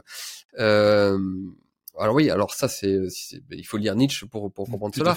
Mais, dans, dans Ecce Homo, tout à fait, pour aller tout à fait dans son sens, dans Ecce Homo, qui est, qui est son dernier livre, un de ses derniers livres qu'il a écrit quand il était encore conscient, il le dit bien, il, il, dit textuellement, je suis en contradiction avec des millénaires. Nietzsche remet en question vraiment toute l'histoire intellectuelle de l'Occident depuis ses débuts, comme tu l'as dit, depuis tout d'abord la critique rationaliste de Socrate, et puis le mythe chrétien, j'emploie le terme mythe dans un sens tout à fait euh, neutre, hein, c'est-à-dire cette nouvelle création de valeurs la mort de, de, Jésus sur la croix et puis la, la récupération par saint Paul dont parle Nietzsche dans, dans l'Antéchrist, et, et c'est tout cela qu'il réévalue, qu'il remet en question. Et effectivement, euh, Nietzsche constate la mort de Dieu, il la constate plutôt qu'il ne, ne la proclame. Hein. Et en fait, de ce cadavre de Dieu sort encore maintenant des, des surgeons de végétation putride qui donnent naissance au socialisme, à l'anarchisme, et à tout ce qu'on voit encore aujourd'hui. Ah, euh, le Dieu chrétien, le Dieu en croix en tant que symbole, euh, serait l'expression du ressentiment. Donc euh, le ressentiment, c'est-à-dire la haine de la réalité, la, haine du monde, la haine des puissants, la haine du beau, la haine du noble. Et, et, le christianisme, c'est là où moi je m'oppose euh, à, Nietzsche, j'en parle dans mon livre sur Hommes et sous-hommes, moi je crois que le, christianisme a pris en charge le ressentiment et ne l'a pas créé, tandis qu'on dirait presque dans l'œuvre de Nietzsche que le, le ressentiment naît avec euh, le, avec le christianisme, ce qui n'est pas le cas. Le, ressentiment existait au préalable au, christianisme. Et je pense que le christianisme utilise effectivement le ressentiment des, des esclaves euh, à une époque où il était diffus, euh, et c'était logique quand on regarde les organisations des, des cités antiques, euh, voire des cités même euh, du bronze, qui était encore pire, mmh. euh, et qu'en réalité, euh, le christianisme va va détourner le ressentiment des esclaves pour pour, pour l'amener vers du positif. C'est mon c'est ma véritable opposition philosophique à Nietzsche, c'est-à-dire que si on est, si on pense que le christianisme crée le ressentiment, alors effectivement, le christianisme est un est un mouvement égalitariste euh, détestable puisque c'est lui qui, qui, crée le ressentiment, qui crée la haine de la civilisation et qui va la détruire. Alors qu'en réalité, on voit bien, il y a eu une Europe chrétienne qui était plutôt euh, euh, très vitaliste, très vivante, très belle, et donc on voit bien qu'en réalité, le christianisme était plutôt une façon de détourner l'instinct de, de, de, haine de la, de la beauté et de la vie pour la faire espérer euh, en un monde en un monde faux pour Nietzsche, mmh mais euh, mais en fait à travers ce ce moyen du nihilisme, le nihilisme trouvait un moyen pour se détourner et pour, et pour s'annuler à travers le christianisme. Et ça, c'est ma thèse personnelle. Euh, je ne demande pas à, tout le monde de la, de, la partager, évidemment. Euh, que dire? Alors oui, je pense aussi, c'est ma deuxième petite thèse sur Nietzsche. Alors là, pour le coup, je la partage avec quand même quelques personnes. Je crois quand même, et je avec un très très grand, avec Gustave Thibon, je pense que les, ces œuvres de dernières années, Ecce Homo, l'Antéchrist, euh, sont des surenchères de sa pensée. Alors je ne vais pas jusqu'à dire qu'il était déjà fou à, cette époque-là. Certains considèrent que la mmh folie avait déjà commencé à, à malheureusement à faire son, ses effets, euh, à avoir des effets négatifs dans, dans, dans, dans l'esprit euh, de Nietzsche, et que parfois peut-être l'on pourrait euh, retirer certaines œuvres, notamment celles des années 1888, donc euh, notamment l'Antéchrist et chez Homo, euh, de, de, la de, l'œuvre nietzschéenne, parce qu'elle serait déjà d'une certaine façon engendrée par euh, par une les prodromes d'une d'une folie. Je ne vais pas jusque là, mais je dirais que, en revanche que Nietzsche a, pour moi, fait de la surenchère, notamment à l'encontre du christianisme, et puis voilà, dans cette façon de, de, de, de, se, de, se, de se présenter comme l'ennemi absolu de toute la pensée euh, occidentale depuis, euh, depuis Socrate, je pense qu'il a fait de la surenchère parce que il n'a pas pu trouver euh, d'absolu pouvant remplacer euh, les absolus du christianisme. Qu'il n'a pas, il n'y est pas parvenu. Je, je pense comme Gustave Thibon que le surhomme, euh, l'éternel retour euh, et un certain nombre de, de, de concepts nietzschéens, la volonté de puissance, sont des, sont des tentatives euh, d'absolu d'un homme qui était euh, fondamentalement épris d'absolu, euh, qui et il voulait les, il voulait les remplacer, il voulait remplacer ceux du christianisme mourant voire déjà mort, et que voyant qu'il se retrouvait face à une contradiction euh, philosophique essentielle, euh, il est rentré dans une logique de surenchère. Mais là, ça nous apporte, ça nous amène un peu trop loin. Euh, nous quittons le sujet, mais bon, voilà. Nous,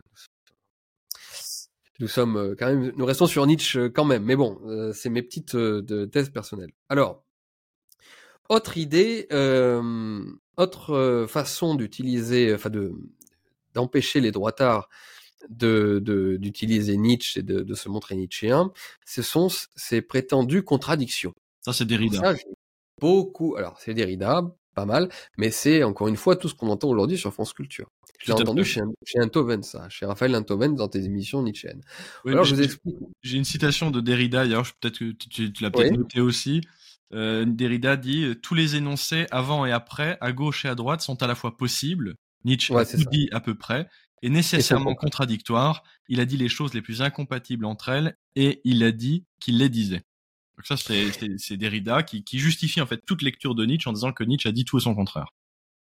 Je pense que Derrida, alors je rappelle pour les auditeurs, Derrida aussi grand penseur de la déconstruction, c'est celui même qui amène le concept de la déconstruction, alors qu'il n'appliquait pas à tout, quoi qu'il a commencé déjà à l'appliquer à la politique, euh, mais le grand penseur de la déconstruction, donc du wokisme, pour faire très grossier et, très, résumer très très simplement évidemment. Hein.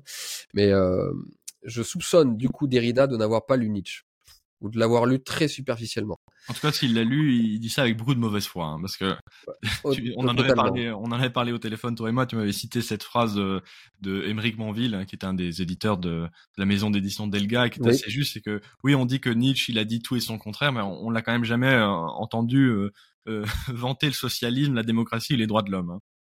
Voilà, exactement. C'est-à-dire que les gauchistes euh, disent, et, puis même là, ce qui est devenu le, fond de sauce intellectuel, donc un gauchisme euh, de basse intensité, comme dit euh, Marcel Gaucher, donc on peut entendre sur France Culture et, sur toutes les émissions un peu, un peu culturées, culturelles, cultivées. Que justement, en fait, on ne peut pas tirer une cohérence euh, systématique et encore moins politique de Nietzsche parce qu'il passerait son temps à se contredire. Donc, puisque Nietzsche jouerait avec les mots, jouerait avec les nuances, aurait une pensée si déliée qu'il s'amuserait euh, avec les idées pour pour euh, qu'il aurait lui-même d'ailleurs un rapport à la vérité dont on parlera, un rapport à la vérité qui peut sembler totalement relatif. Par conséquent, il n'y a rien de, encore une fois, de systématique, de cohérent et, encore moins de vérité à tirer de Nietzsche. Donc en gros, les droitards, euh, les hommes de droite et, puis encore les fascistes qui vont tirer des doctrines de Nietzsche, qui vont tenter de tirer des, véritables doctrines de vie et voire des doctrines collectives, des doctrines politiques, passent évidemment à côté du sujet puisque Nietzsche aurait passé son temps à se contredire. Et c'est vrai que, que Monville a cette euh, remarque qui est très juste euh, pour se moquer. Euh, Monville qui est un marxiste, hein. Donc on va et, plus, et, toi et moi nous allons faire l'éloge de, de, de, d'une pensée marxiste juste sur Nietzsche parce que parce que pour le coup les seuls qui n'ont pas été euh, mensongers sur sur Nietzsche qui ne sont pas partis dans le délire du, du nietzschisme de gauche ce sont les, les marxismes purs et durs et nous allons faire un éloge euh, comment dire un, un éloge euh, paradoxal mmh euh, euh, des marxistes parce que voilà, eux au moins ne disent pas que Nietzsche est un penseur qui puisse être récupéré par la gauche. Bon, et donc et Monville a cette réflexion et il dit bon d'accord, Nietzsche c'est peut-être contredit ici ou là. Petite parenthèse, ce n'est pas vrai. Euh, l'œuvre de Nietzsche s'étend quand même sur 20-30 euh, ans. Et évidemment, quand on écrit sur 20-30 ans, il y a une évolution de la pensée. Euh, il, y a, des, évolutions, il y a des, des, sujets différents. Charles Landler avait divisé l'œuvre de Nietzsche en trois, trois phases, d'une certaine manière. Une, une première phase plutôt pessimiste romantique, une autre plus positiviste, et à la fin, en effet, c'est des lumières. Par exemple, le, Nietzsche qui essaye de, de, humain trop humain, qui, qui, qui, essaye de, de, se raccrocher aux lumières tendanciellement, on va dire. En euh, proposant de nouvelles lumières. Ouais, voilà, mais il m'intéresse pas, pas tant que ça finalement. C'est celui qui m'ennuie le plus en tout cas. Et le Nietzsche de l'après Zarathustra, celui qui découvre l'éternel retour et qui se de la bien et mal, euh, la généalogie. Voilà, c'est un autre Nietzsche. Donc évidemment, euh, sans doute que euh, de ce que par exemple, alors je me compare pas à Nietzsche évidemment, mais pour tout un chacun, ce que tu écris aujourd'hui, Antoine, tu n'écriras peut-être pas la même chose dans 30 ans. Et moi non plus. Euh, voilà, c'est ce que je voulais dire. Dans ce, mais, mais ça ne veut pas dire qu'il n'y ait pas une, cohérence, une cohérence de la pensée. Et effectivement, Nietzsche a évolué. Il a, il a cru, par exemple, dans un premier temps, il a cru à la révolution de, de, de Wagner. Puis après, il a, il a évolué. Alors, c'est un point très très très délicat. Hein. Ah oui, on va pas rentrer là-dedans. Le... On va pas rentrer là-dedans, mais bon, euh, Nietzsche n'est peut-être pas toujours totalement honnête là-dedans. Mais bon, ça c'est un autre un autre sujet. Mais mais peu importe, quand même même qui quand même même il aurait changé, il aurait évolué, il aurait placé ses espoirs ici ou là euh, en fonction des années. Il n'en demeure pas moins que il y a un fond qui est constant chez lui, et c'est notamment cette, cette, critique totale et absolue de l'égalitarisme. Et ça, vraiment, ça, ne varie pas. est celle-ci. Il y a une anecdote qui est assez marrante, quand il y a la commune de Paris, euh, il apprend que les Tuileries ont brûlé, ce qui était faux, mais euh, le bruit a couru dans, toute l'Europe. et, il a pleuré toutes les larmes de son corps. Il a été voir Jacob Burckhardt et ils étaient en larmes tous les deux avec cette idée que la plèbe avait euh, réduit à néant les œuvres des siècles comme ça en une nuit. Et c'est ça le Nietzsche, son éthos premier en fait. C'est cette, cette aristocratique. Un aristocratisme radical, je crois que le mot de Julius Evola est, très juste. Euh, donc oui, effectivement, je, je, je, répète pour bien que, parce que je trouve cet argument euh, formidable, je répète l'argument de Monville, D'accord, Nietzsche s'est euh, prétendument contredit toute sa vie, donc nous pourrions en tirer à peu, près tout et n'importe quoi. Sa pensée est si déliée, et elle est si nuancée que voilà, il, y a tout à, il y a autant de légitimité euh, de, chez des Nietzschéens de gauche comme chez des Nietzschéens de droite, quoique un petit peu moins quand même. Mais bon, voilà, c'est parce que c'est comme ça qu'il pense. Hein, c'est après tout, la première étape, c'est de dire euh, la légitimité des, des héritiers de Nietzsche est partout, c'est-à-dire qu'on peut être Nietzschean de gauche, on peut être Nietzschean de droite, mais quand même, les Nietzscheans de droite ont rien compris quand même. voilà, il y, a toujours plus de légitimité du côté de la gauche. Alors que Monville euh, euh, rappelle bien que, d'accord, Nietzsche s'est contredit, je le répète, c'est faux, mais euh, Nietzsche est peut-être contredit, mais sortez-moi les aphorismes dans lesquels il explique qu'il est pour l'abolition de l'esclavage, pour euh, la démocratie, pour le socialisme, pour le communisme, pour la démocratie, euh, l'universalisme, ou enfin vous ne les trouverez pas. Donc euh, essayez de de, de, de, démonétiser Nietzsche et la, la, la, la cohérence nietzschéenne et, la, et, sa, et sa colonne vertébrale très droitière, très aristocratique, par de prétendues contradictions, c'est un argument absolument fallacieux. Or, je le répète, cet argument, on l'entend tous les jours. Je te le dis, je l'ai entendu euh, ah il y a encore pas si longtemps sur France Culture. Et, euh, et, c'est terrible parce que c'est absurde et, et, et pire qu'absurde, c'est fallacieux. Tout à fait. Alors là, peut-être qu'il faudrait quand même dire un mot. Enfin, il faudrait parler maintenant de la raison pour laquelle les gens de gauche ont tenu à ce point à récupérer Nietzsche. Parce que peut-être qu'à ce stade de la conversation, euh, les, le public qui nous écoute se dit bon bah d'accord, très bien, euh, euh, Nietzsche il est fondamentalement de droite. cette récupération est totalement indue, mais mais pourquoi se sont-ils autant acharnés à le récupérer alors? Alors moi je, je verrais deux raisons. La première est moins on va les, on va, les, on va les, lister.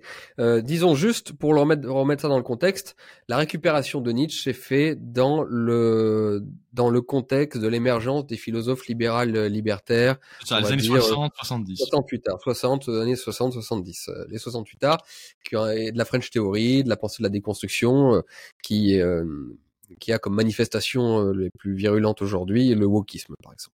Tout à fait. Donc pourquoi effectivement Qu'est-ce qui les a intéressés chez Nietzsche? Pourquoi est-ce qu'ils ont eu, ils ont, qu'est-ce qu'ils sont allés trouver chez Nietzsche pour pour servir leurs leur dessins et leurs idées? Allons-y, entrons dans le cœur du sujet. Alors, euh, j'en émettrai deux. La première est, moins importante, mais je la dis quand même.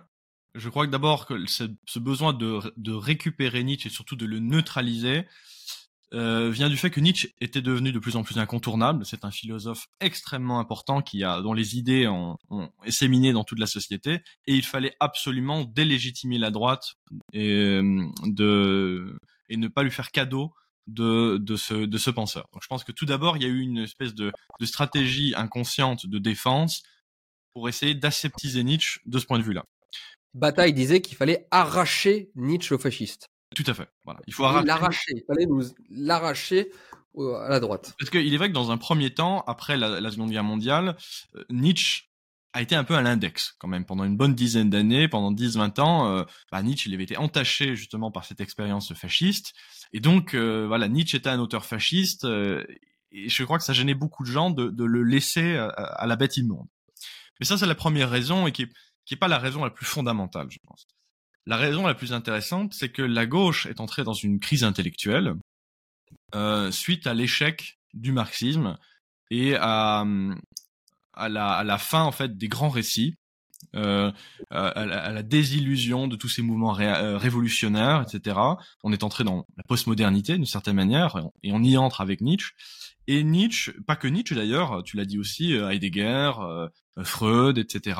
Ce qu'on a appelé les penseurs du soupçon en fait, enfin, pour ceux du soupçon, c'est moins Heidegger, c'est surtout Freud, Nietzsche et, et, Marx, euh, ont été utilisés pour réorienter la gauche vers d'autres combats et pour critiquer euh, l'universalisme, pour en finir avec le marxisme, avec les prétentions totalisantes de la dialectique marxiste, car qui dit totalisante disait totalitaire, en tout cas c'est comme ça que c'était compris. Donc euh, Nietzsche a été mobilisé par des auteurs comme Deleuze, comme Foucault, pour démarxiser la gauche, comme Derrida également.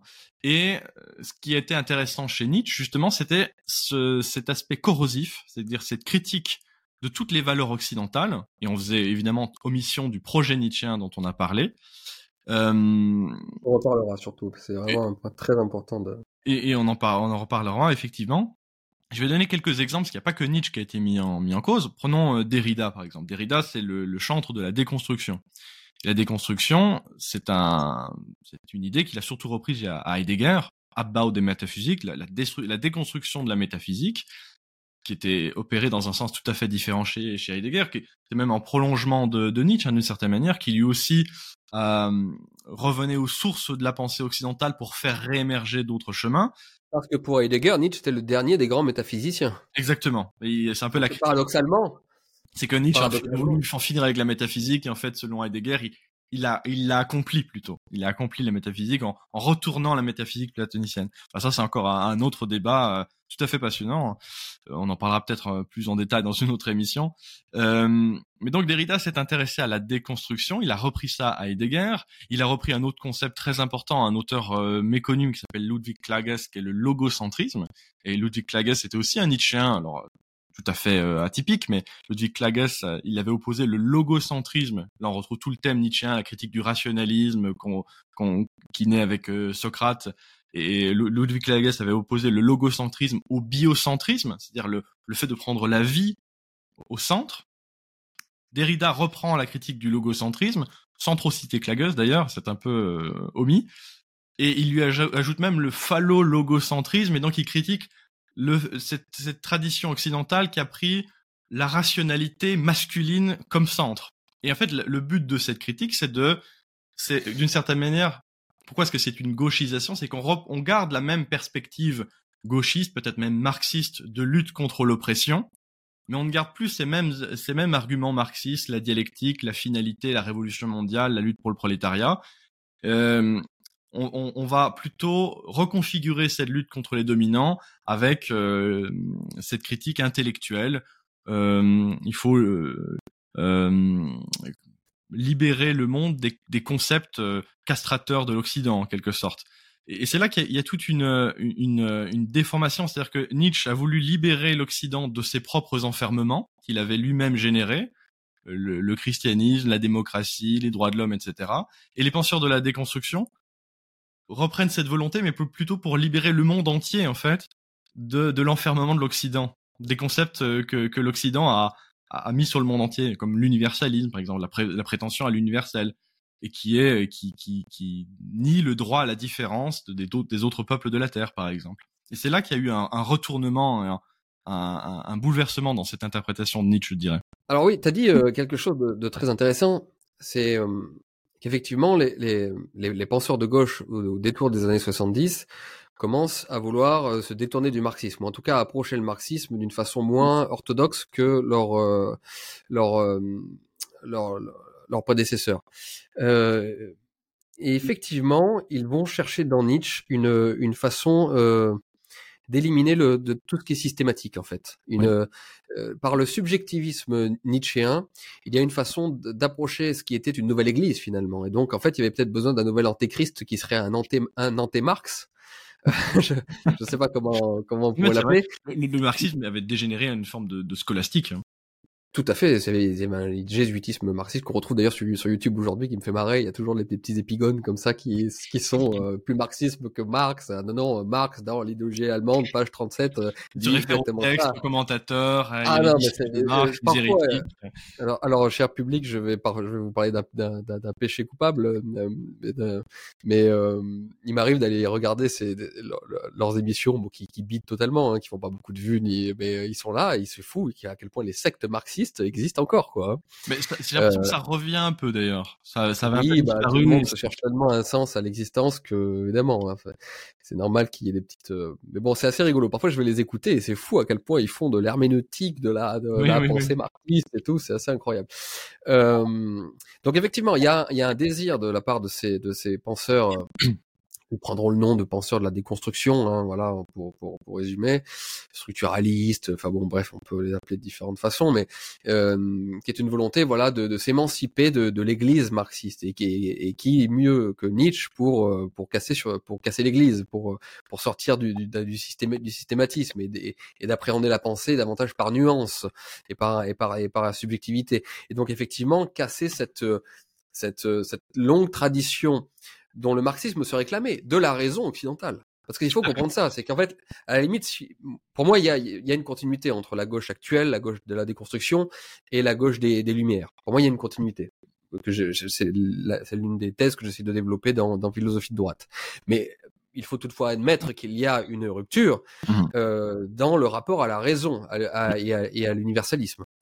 Très clairement, en fait, pour, pour que les, les, les gens comprennent, euh, la gauche cherchait euh, avec la avec le, les, Lumières, puis après avec le marxisme, à être les, les porteurs de la vérité, de, la raison, avec un grand R. Et, et, et le marxisme, c'est-à-dire la, la, disparition d'une société de classe, devait être l'aboutissement de la grande raison occidentale qui avait commencé avec Socrate. Or, il y a une grande euh, euh, remise en question de cela dans les années 70 de la part de la gauche et un désir de s'émanciper de ces grands absolus qui étaient ceux de la raison, de l'universalité et d'une raison occidentale qui finalement d'ailleurs était peut-être un petit peu trop occidentalo-centrée euh, parce qu'il il commençait euh, également à naître des, des, des, des, des minority studies, des, des, des racial studies euh, aux États-Unis, donc c'est-à-dire euh, commencer à prendre en compte le point de vue justement de, de, de des minorités, des gens qui venaient d'ailleurs, et donc il y a eu tout par la décolonisation aussi. Et on était passé par la décolonisation, bien, bien, bien sûr. Et j'ai trouvé une phrase. Euh, euh, voilà, j'ai trouvé une phrase chez, chez, chez Foucault, par exemple, euh, on va en parler de Foucault juste après, mais, mais il dit que le pouvoir n'a plus besoin d'être réfuté, mais d'être simplement dénoncé. C'est-à-dire qu'en fait, je ne sais pas si vous comprenez, mais pour un, pour, pour un homme des Lumières et pour un marxiste, donc qui se situe dans cette tradition euh, occidentale, eh bien, si l'on réfutait le pouvoir, si l'on dénonçait le pouvoir, c'est parce que ce pouvoir était faux, parce qu'il était faux euh, euh logiquement, rationnellement, euh, qu'il était faux en soi. Et c'est pour ça d'ailleurs que les marxistes euh, ne cherchaient pas à brûler les livres de la vieille tradition occidentale, parce qu'ils pensaient qu'ils étaient les héritiers de toute cette, toute cette pensée-là. Donc c'est pour ça que dans, dans, euh, dans, dans, la Russie soviétique, euh, on lisait euh, les Descartes, on lisait les, les grands philosophes, contrairement aux universités occidentales actuelles woke qui cherchent à brûler tous ces toutes ces œuvres de la grande pensée occidentale et du, canon occidental, ce qu'on a appelé le, canon. Je fais référence là à la querelle du, canon dans les années 80 dans les universités américaines. En fait, on établissait des listes de livres extrêmement importantes pour euh, extrêmement importants pour la pour l'humanité donc le, canon intellectuel de l'Occident, et qu'on a fini par dénoncer en Occident comme étant des livres de mal blanc, euh, de mal blanc chrétien, euh, et donc totalement ethnocentrés, euh, patriarcaux, occidentalocentrés, etc. Alors que chez, pour le marxisme, c'était différent. C'est tous ces livres amenés nécessairement par la, la, la, nature de l'histoire, par une, histoire fantasmée, mythifiée, amené au marxisme. C'est le rapport de la dialectique en fait, c'est-à-dire qu'il y a des opinions contraires et c'est de ces contradictions même que surgissent la vérité. Pour le marxisme, le marxisme prétendait une, une, vérité scientifique, comme tu l'as dit, un, un, discours scientifique qui, qui lui s'était émancipé de l'idéologie. On se demande d'ailleurs un peu comment, mais ça c'est une autre question. Et euh, pour pour le marxisme, le socialisme, socialisme réel, hein, entendu au sens marxiste, était contenu dans le capitalisme en fait. C'était la vérité du capitalisme qui devait sortir nécessairement de, de, de ce capitalisme. Et d'un point de vue philosophique, c'était l'aboutissement de la raison. Tout à fait. C'est-à-dire de la, de, la, de, de, de, la découverte progressive de l'homme, de, son, de sa dignité personnelle et de sa, sa capacité à, utiliser son entendement pour, euh, pour, euh, pour, pour ensuite créer euh, tout à fait naturellement et logiquement une société plus égalitaire, plus juste et sans contradiction. Bon. Et, et, Et les années 70 dans, dans la gauche viennent rompre avec cet état d'esprit-là. Euh, D'un coup, avec Deleuze, il ne peut plus y avoir justement de, de grandes révolutions, mais seulement des, des, des, révolutions moléculaires, comme il va appeler, c'est-à-dire des, Alors, rhizome voilà, en rhizome, des petites révolutions qu'on doit mener chacun individuellement ou, ou alors dans, dans, des petits collectifs, euh, justement, c'est parce que le pouvoir aussi devient partout. C'est là où on va chez Foucault. Euh, je ferai un, un, point après chez Foucault. Le pouvoir n'est pas seulement celui d'un système économique, euh, donc n'est pas contenu seulement dans la superstructure, mais en fait, ce pouvoir est diffus, cette domination est diffuse. Elle est dans les normes, elle est dans les valeurs, elle est dans la culture, elle est, elle est dans, dans, dans, tout ce que nous devons abolir plutôt que plutôt que accomplir. Finalement, il y a euh, si je me laisse aller, je dirais que c'est un peu le, le Christ et, et, les, les, lois de, de, de, de, de l'Ancien Testament. Je ne suis pas venu ici pour abolir, mais pour accomplir. Et Marx devait accomplir et non abolir, en fait. Il faut vraiment que les gens comprennent ça. Et dans les années 70, non, on ne veut plus rien accomplir, il faut abolir, il faut déconstruire justement. Euh, et il faut notamment déconstruire donc cet historicisme euh, qui, euh, qui, qui faisait, pour résumer très simplement, qui faisait que l'on croyait en l'histoire comme un mythe qui devait amener nécessairement les idées de gauche à, à s'accomplir naturellement. Et euh, Nietzsche a été utilisé pour défoncer cet historicisme puisque lui-même l'avait fait contre Strauss, l'historiciste de l'école allemande, euh, dans, les, dans les considérations inactuelles, et dans sa logique de, de, de subjectivisme absolu, euh, et, euh, et, également d'éternel retour, c'est-à-dire de, de, de, beaucoup d'éléments qui, qui, qui, qui, étaient en opposition radicale avec Hegel, et ouais. beaucoup d'ailleurs, notamment Deleuze, ont fait de Nietzsche l'opposant à Hegel. L'anti Alors que on en, on en, parlera tout à l'heure, mais Lukács euh, fait plutôt remarquer que Nietzsche n'avait finalement pas tant lu Hegel que ça et s'en foutait un petit peu de, de Hegel. Mais on va dire que on va dire que dans la que, que, tout de même, et notamment le premier Nietzsche, effectivement, va commencer à s'opposer bah, au fameux Philistin de la, de la, de la, la pensée, euh, de la, la, culture, pardon, euh, et, et, et tous ces, ces, âmes mortes de l'université allemande qui sont très épris euh, d'historicisme. Tout à fait. Et donc, euh, c'est aussi une façon pour les euh, pour les penseurs de gauche de, de, de, de s'émanciper de cette église marxiste historiciste euh, que d'utiliser Nietzsche. Tout à fait. Et, et, on en voit vraiment la, les conséquences aujourd'hui je ne sais pas si les, les, auteurs de gauche actuellement sont encore pénétrés vraiment de, de Nietzsche et s'ils lisent encore énormément Nietzsche, mais en tout cas, ce qui a initié cette, ce que des marxistes actuellement appelleraient une contre-révolution au sein même de la gauche, pour moi, c'est plutôt la, la, gauche qui a muté, tout simplement. Euh, Nietzsche en a été vraiment un, un, des piliers. Et, euh, et c'est ainsi qu'on peut comprendre comment la gauche a muté et effectivement est passée de ce rationalisme à une gauche plus irrationaliste et aussi est passé d'une gauche universaliste à une gauche identitaire en quelque sorte. Alors le terme identitaire est euh, piégé hein, parce que quand, quand on l'emploie en français, c'est plutôt, on pense plutôt à des gens de droite qui défendent l'identité euh, nationale ou européenne. En, en, Amérique, ça a été les identity politics. C'était vraiment la, la, la, politique des identités, des minorités en fait. Si tu me permets, euh, j'ai noté justement, ils utilisent Nietzsche donc pour une, déprécia une dépréciation de l'entendement et de la raison, pour un nouveau primat de l'émotionnel et de l'intuitif, donc ouais. du subjectif et du, et du ressenti. Ouais. On voit à quel point à gauche aujourd'hui le ressenti est important, ce qui aurait euh, rendu complètement fou un marxiste euh, orthodoxe ah, des années 20. Ton ressenti, mon camarade, on en a strictement rien à foutre par rapport à la raison, à la révolution et au reste. Aujourd'hui, la gauche est dans le, le ressenti, l'émotionnel. Fais ton autocritique, euh, camarade fais ton autocritique, ton ressenti, on s'en moque. Ben non, aujourd'hui le ressenti des minorités, des femmes, du, des homosexuels, des tout ce que vous voulez, le ressenti est presque à, à l'origine de tout, puisqu'en fait c'est l'injustice primordiale vient de là, vient du ressenti de, tout un chacun. Ce qu'un marxisme, ce qu'un marxiste n'aurait euh, n'aurait euh, n'aurait pas compris et aurait rejeté radicalement. Il, ah. il aurait envoyé au goulag tout, tout, le monde. Là. Ah, un du début du XXe siècle aurait parlé de, de sentimentalisme petit bourgeois, hein, tout simplement. Tout, e, exactement.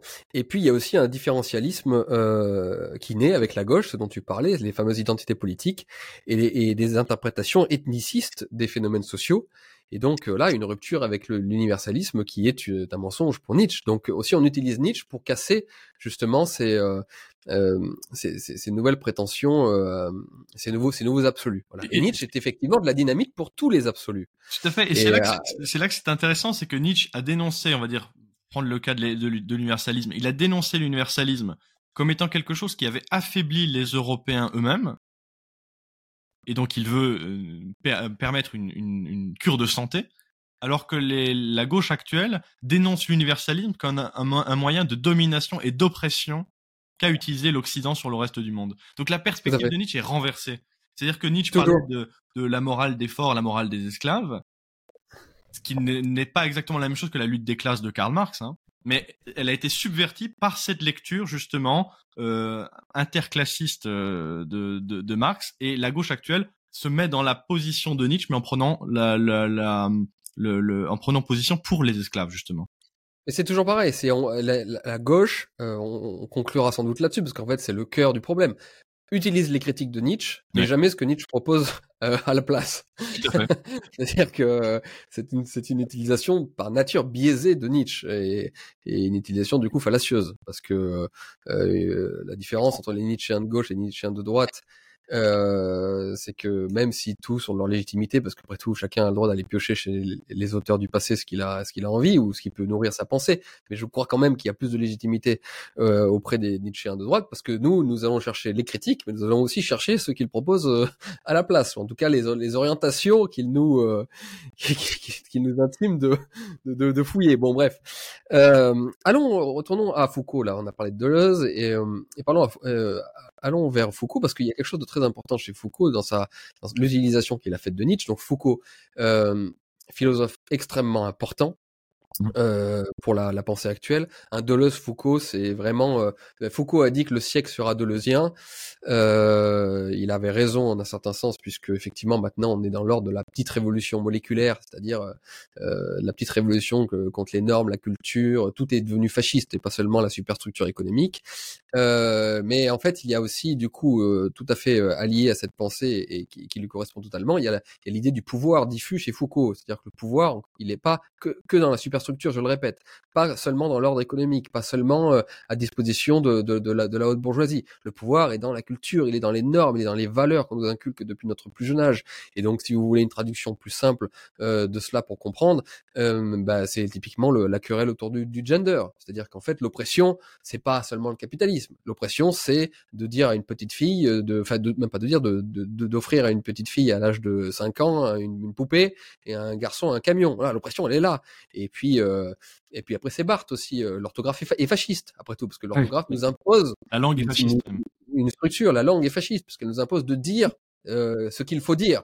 Donc tout ce qui est de l'ordre du pouvoir et de la domination, c'est le mal en soi, et ce mal est diffus. Et c'est là, c'est ce qu'apporte la, la, pensée des années 70 de, de, de, la gauche, en rompant justement avec le marxisme traditionnel. Et alors... Et chez Foucault, il y a cette idée que c'est la norme qui produit la déviance que c'est la norme qui produit le, le, l'anormal d'une certaine manière. Donc il s'agit de détruire la norme. Je me souviens d'une interview de Foucault, euh, ça remonte à, quelques années, donc je suis un peu imprécis. Je me souviens qu'il disait que euh, le diplôme avait uniquement pour vocation de d'exclure les gens de l'université, par exemple. Le, le, le, diplôme a pour unique fonction euh, l'exclusion. Donc en fait, il faut en finir avec ça, avec ces normes, avec les diplômes, avec les institutions. Et c'est pour ça qu'après, même ça va créer chez après chez des Bourdieu, des gens comme ça. On comprend, on, ne comprend la société que par ses marges. Effectivement, c'est Foucault, euh, mais Bourdieu aussi. C'est-à-dire qu'en fait, si vous voulez comprendre euh, euh, l'essentiel d'une société, vous regardez ses marges. Et donc, vous voulez comprendre la, la santé d'une société, vous allez voir ses fous. Donc tout le travail de, de, de, de Michel Foucault sur la folie. Donc c'est toujours pareil, c'est que là, bah, vous comprenez la gauche d'aujourd'hui, c'est toujours aller chercher la minorité, toujours chercher celui qui n'est pas dans les normes, qui n'est pas dans, dans, les clous, d'estimer qu'il est discriminé, qu'il est oppressé par une domination qui doit être renversée. Et c'est là on entre dans la gauche qui nous, qui nous, qui nous emmerde aujourd'hui pour parler vulgairement. Enfin, la, gauche puissante d'aujourd'hui, c'est cette gauche des années 70. Et euh, alors la façon dont elle utilise Nietzsche hein, euh, dans, dans, dans, dans ce pied-là, enfin, chez Foucault, c'est justement la, la, la, la, relativisation de la vérité. Mmh il y a chez Nietzsche, et ça, ça va être important pour les gauchistes, justement, euh, il y a chez Nietzsche une critique de la, une critique de la connaissance, une critique de la vérité. Euh, Nietzsche va, va expliquer que la vérité est surtout un, un moyen utilisé par des gens pour avoir le pouvoir, pour résumer simplement. C'est-à-dire que toute prétention à la vérité est une prétention au pouvoir. Si vous dites j'ai la vérité, c'est pour euh, c'est pour c'est pour prendre le pouvoir vous-même sur la société, sur sur sur sur les autres, tout simplement. Donc quand une église euh, quelconque, une religion ou une politique euh, prétend disposer de la vérité, elle cherche à disposer du pouvoir, tout simplement. Donc la vérité est subjective et il faut. Euh, alors il ne va pas jusqu'à dire que la vérité n'existe pas. Il y a ça, c'est un autre débat, mais il y a, il y a ce rapport justement entre qu'est-ce que la connaissance et qu'est-ce que la vérité chez Nietzsche, qui est un petit peu, qui est un petit peu complexe. Mais en tout cas, il va relativiser toute approche de la vérité et donc il va dire à chaque fois que quelqu'un fait une proposition, quelle qu'elle soit, allez regarder qui l'a fait en fait cette proposition. C'est-à-dire que si derrière l'idée il y a un homme et, euh, et, donc, et derrière cet homme, il y a une volonté de puissance. Donc, si on vient vous parler d'une idée, quelle qu'elle soit, euh, avant d'écouter cette idée euh, entièrement et avant d'essayer de la, de la jauger d'un point de vue d'une connaissance qui pourrait prétendre à la vérité, commencez à regarder qui est derrière cette vérité, parce qu'il y, a, potentiellement quelqu'un qui cherche à prendre le pouvoir sur vous. Et Foucault, lui, va, va puisqu'il va développer l'idée que le pouvoir est diffus et partout dans la société, il va notamment avoir cette fameuse phrase en disant que chaque euh, tentative de dialogue est une tentative de prise de pouvoir sur l'autre. À chaque fois que je parle à quelqu'un, je cherche à prendre le pouvoir, à m'affirmer d'une certaine façon. Tout, tout, dialogue, toute conversation est une affirmation de soi et donc une tentative de prise de pouvoir. Donc peut-être suis-je en train de t'oppresser, mon cher Antoine, au moment où nous parlons, parce que nous ne sommes pas dans l'échange euh, dialectique, intellectuel, pour essayer éventuellement de trouver la, la, vérité, mais nous sommes dans un rapport de pouvoir, un rapport de puissance, et parlant sans le savoir, je cherche à appliquer mon, mon pouvoir sur toi. Donc euh, Foucault va utiliser justement cette euh, cette, relativisation de la vérité euh, nietzschéenne pour dire regardez le pouvoir est partout le pouvoir est diffus et on en revient à ce que à ce que nous disions il faut faire des révolutions moléculaires un peu de partout pour pour pour, pour sortir de cette domination qui est qui est partout. Qui est voilà. Voilà chez Foucault ce qui est ce qui est important et comment il a pu utiliser Nietzsche. Et je finirai juste là-dessus. Euh, Foucault a au moins cette cette honnêteté de reconnaître qu'il a voulu faire grincer euh, Queen et Nietzsche. C'est-à-dire qu'il il assume, et bon, compte tenu de ses mœurs sexuelles, en plus, on peut imaginer que, c'est vraiment pas, bon, bref. Mais il, il assume dans une phrase dire qu'il, qu'il faut euh, chercher, il faut presser et essorer des, certes, les auteurs pour, pour en tirer un peu le, le, le jus qu'on a envie de, qu'on a envie de, de, de, de, tirer. Et il dit, dans il y a une phrase dont je ne me rappelle plus exactement, mais il dit qu'il a fait couiner Nietzsche, ou grincer Nietzsche. Oui, oui, tu, Donc, tu, as raison. Tu il, il, il, il, assume le déformer pour obtenir ce qu'il ce qu'il souhaite euh, pour sa propre pensée. Au moins Foucault a eu cette, euh, cette honnêteté-là. C'est vraiment, il a assumé avoir pris chez Nietzsche ce qui l'arrangeait, à savoir sa méthode, hein, la, la, méthode généalogique il a dit lui-même que, que sa méthode, son archéologie était beaucoup plus euh, euh devait beaucoup plus à Nietzsche et à la, généalogie nietzschéenne qu'au structuralisme, par exemple. Et, euh, et, ce que tu as dit sur Nietzsche, c'est, c'est exactement euh, ce pourquoi Paul Ricoeur avait classé Nietzsche parmi les philosophes du soupçon. C'est effectivement cette idée que comme disait Nietzsche, la vérité n'est qu'un mensonge coagulé. Il y a euh, une, une, relativité de nos jugements moraux que Nietzsche cherche à mettre en lumière. C'est ça la méthode généalogique en somme. C'est ça qui a intéressé la gauche, euh, notamment la gauche foucalienne. Oui. Alors, autre chose aussi, je pense, chez la... L'autre intérêt de, Nietzsche pour les gauchistes, c'est pour moi, euh... enfin c'est pour moi, c'est pour, euh, logique en fait, euh, c'est son immoralisme apparent. Mmh. C'est-à-dire que justement après avoir relativisé la vérité, on relativise également la morale et on va et Nietzsche va même critiquer la moraline, c'est-à-dire le bah évidemment euh, alors là il faudrait expliquer mais euh, euh, bon bah le, rapport au bien et au mal euh, que qu'une société nous impose est peut-être euh, mensonger parce qu'il dissimulerait en réalité euh, sous ses bonnes intentions et sous ses et tous ces, ces, ces justes apparats des choses extrêmement euh, extrêmement euh, nocives et, euh, et, surtout vicieuses comme justement des volontés de puissance d'esclaves qui chercheraient par la morale à, à triompher. mais les gauchistes vont utiliser cet immoralisme nietzschéen pour attaquer du coup les valeurs bourgeoises et les, les, les valeurs les, les, valeurs chrétiennes, qui, à une époque où la bourgeoisie était encore conservatrice. Et là, chez Gide, c'est très clair. Il va utiliser, par exemple, bah, toute la, euh, bah, bah, bah toute la, la, la, violente euh, charge nietzschéenne contre les, valeurs chrétiennes et bourgeoises pour euh, pour pouvoir se, se, laisser aller à une débauche euh, sexuelle, notamment sans limite et il y a un, un, sadisme au centre de, de, de, de Sade en fait euh, que, le, que, ces, que ces gauchistes croient pouvoir tirer de Nietzsche, ce qui est totalement faux hein, et absurde, hein, mais euh, et on en parlera après. Mais en fait, ils vont utiliser cette critique du christianisme c'est notamment cette critique du, du, du rapport au corps qu'a le christianisme, parce que Nietzsche hein, parle d'une sexualité, d'une belle sexualité, d'un rapport au corps qui doit être sain, qui doit être justement accepté, la, nudité, la, la, la que, que, justement le, les chrétiens ont corrompu ce beau rapport au corps qu'avaient à l'époque les anciens, les antiques, euh, Rome et les, et les Grecs, euh, où la nudité n'était pas quelque chose de, de honteux, que la beauté du corps était mise en avant, euh, que la sexualité était, était saine, que la sexualité était, bref. Euh, donc, euh, donc il y a cette critique du christianisme euh, de Nietzsche à l'encontre de, de, de, de, toutes ces valeurs euh, justement puribondes, pudibondes, pardon, chrétiennes. Et donc là, les gauchistes de 68, dans le dans le dans l'explosion de la de la révolution sexuelle, eh ben, vont utiliser cette critique nietzschéenne. Et ils vont le faire en plus euh, avec d'autant de, de, raisons selon eux que l'explosion de la révolution sexuelle des années 70 est une approche dionysiaque de l'existence. Et donc là, on en arrive au premier livre de, de, de Nietzsche, Naissance de la tragédie, qui, qui en gros, pour résumer simplement, euh, est une, est, est, une réflexion sur la, sur la capacité créatrice des Grecs, la capacité créatrice artistique des Grecs, euh, et notamment sur les, les, les, les ressorts euh, psychologiques euh, et, et, et, intellectuels euh, de cette euh, magnifique création artistique. Venait-elle d'un instinct apollinien, ce qu'il appelle venant du, du, dieu Apollon, ou au contraire d'un instinct dionysiaque? Et pour résumer très simplement, il y aurait cet instinct dionysiaque qui, qui nous pousserait au, au chaos, enfin qui, qui serait un chaos originel, qui nous pousserait à l'orgie, à la, à la, à, à, fermer les yeux, c'est-à-dire à sortir de à sortir de soi-même, un instinct un peu chaotique, barbare, furieux, euh, débordement de vie, de, de, de euh, le, le, le, chaos, le, et la, c'est la fameuse phrase de Nietzsche, du chaos doit naître une étoile. Le chaos en soi pour engendrer une étoile. Et puis chez Hésiode, le chaos est béance. Et ça d'ailleurs c'est un problème métaphysique qu'on retrouve chez Heidegger et qui me passionne euh, personnellement. C'est un truc d'autiste, comme me dit un ami, mais bon c'est comme ça. Le chaos est, est béance. C'est du chaos que sort la vie et tout ça. Et donc en fait ils vont...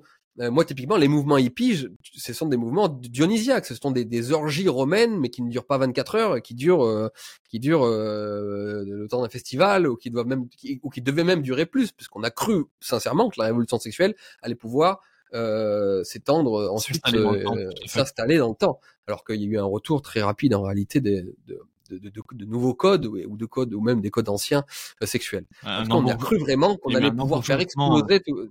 Il y a eu un moment dionysiaque, ouais. euh, je pense en particulier chez les hippies, dans, dans tous ces mouvements de, de, contestation, il y a eu un moment dionysiaque. Sauf que et là, c'est un, c'est un, encore une fois une interprétation euh, biaisée parce que partielle de Nietzsche le dionysiaque sert à l'apollonien dans, dans l'essence de la tragédie, pour Nietzsche. Euh, J'ai retrouvé euh, euh, une, une, phrase, euh, j'en ai plusieurs, mais telle est la sphère de la beauté au sein de laquelle elle voyait leur image réfléchie, les Olympiens, c'est avec ce reflet du beau que la volonté hellénique combattait son talent pour la souffrance et la sagesse de la souffrance, qui va de pair avec le talent artistique.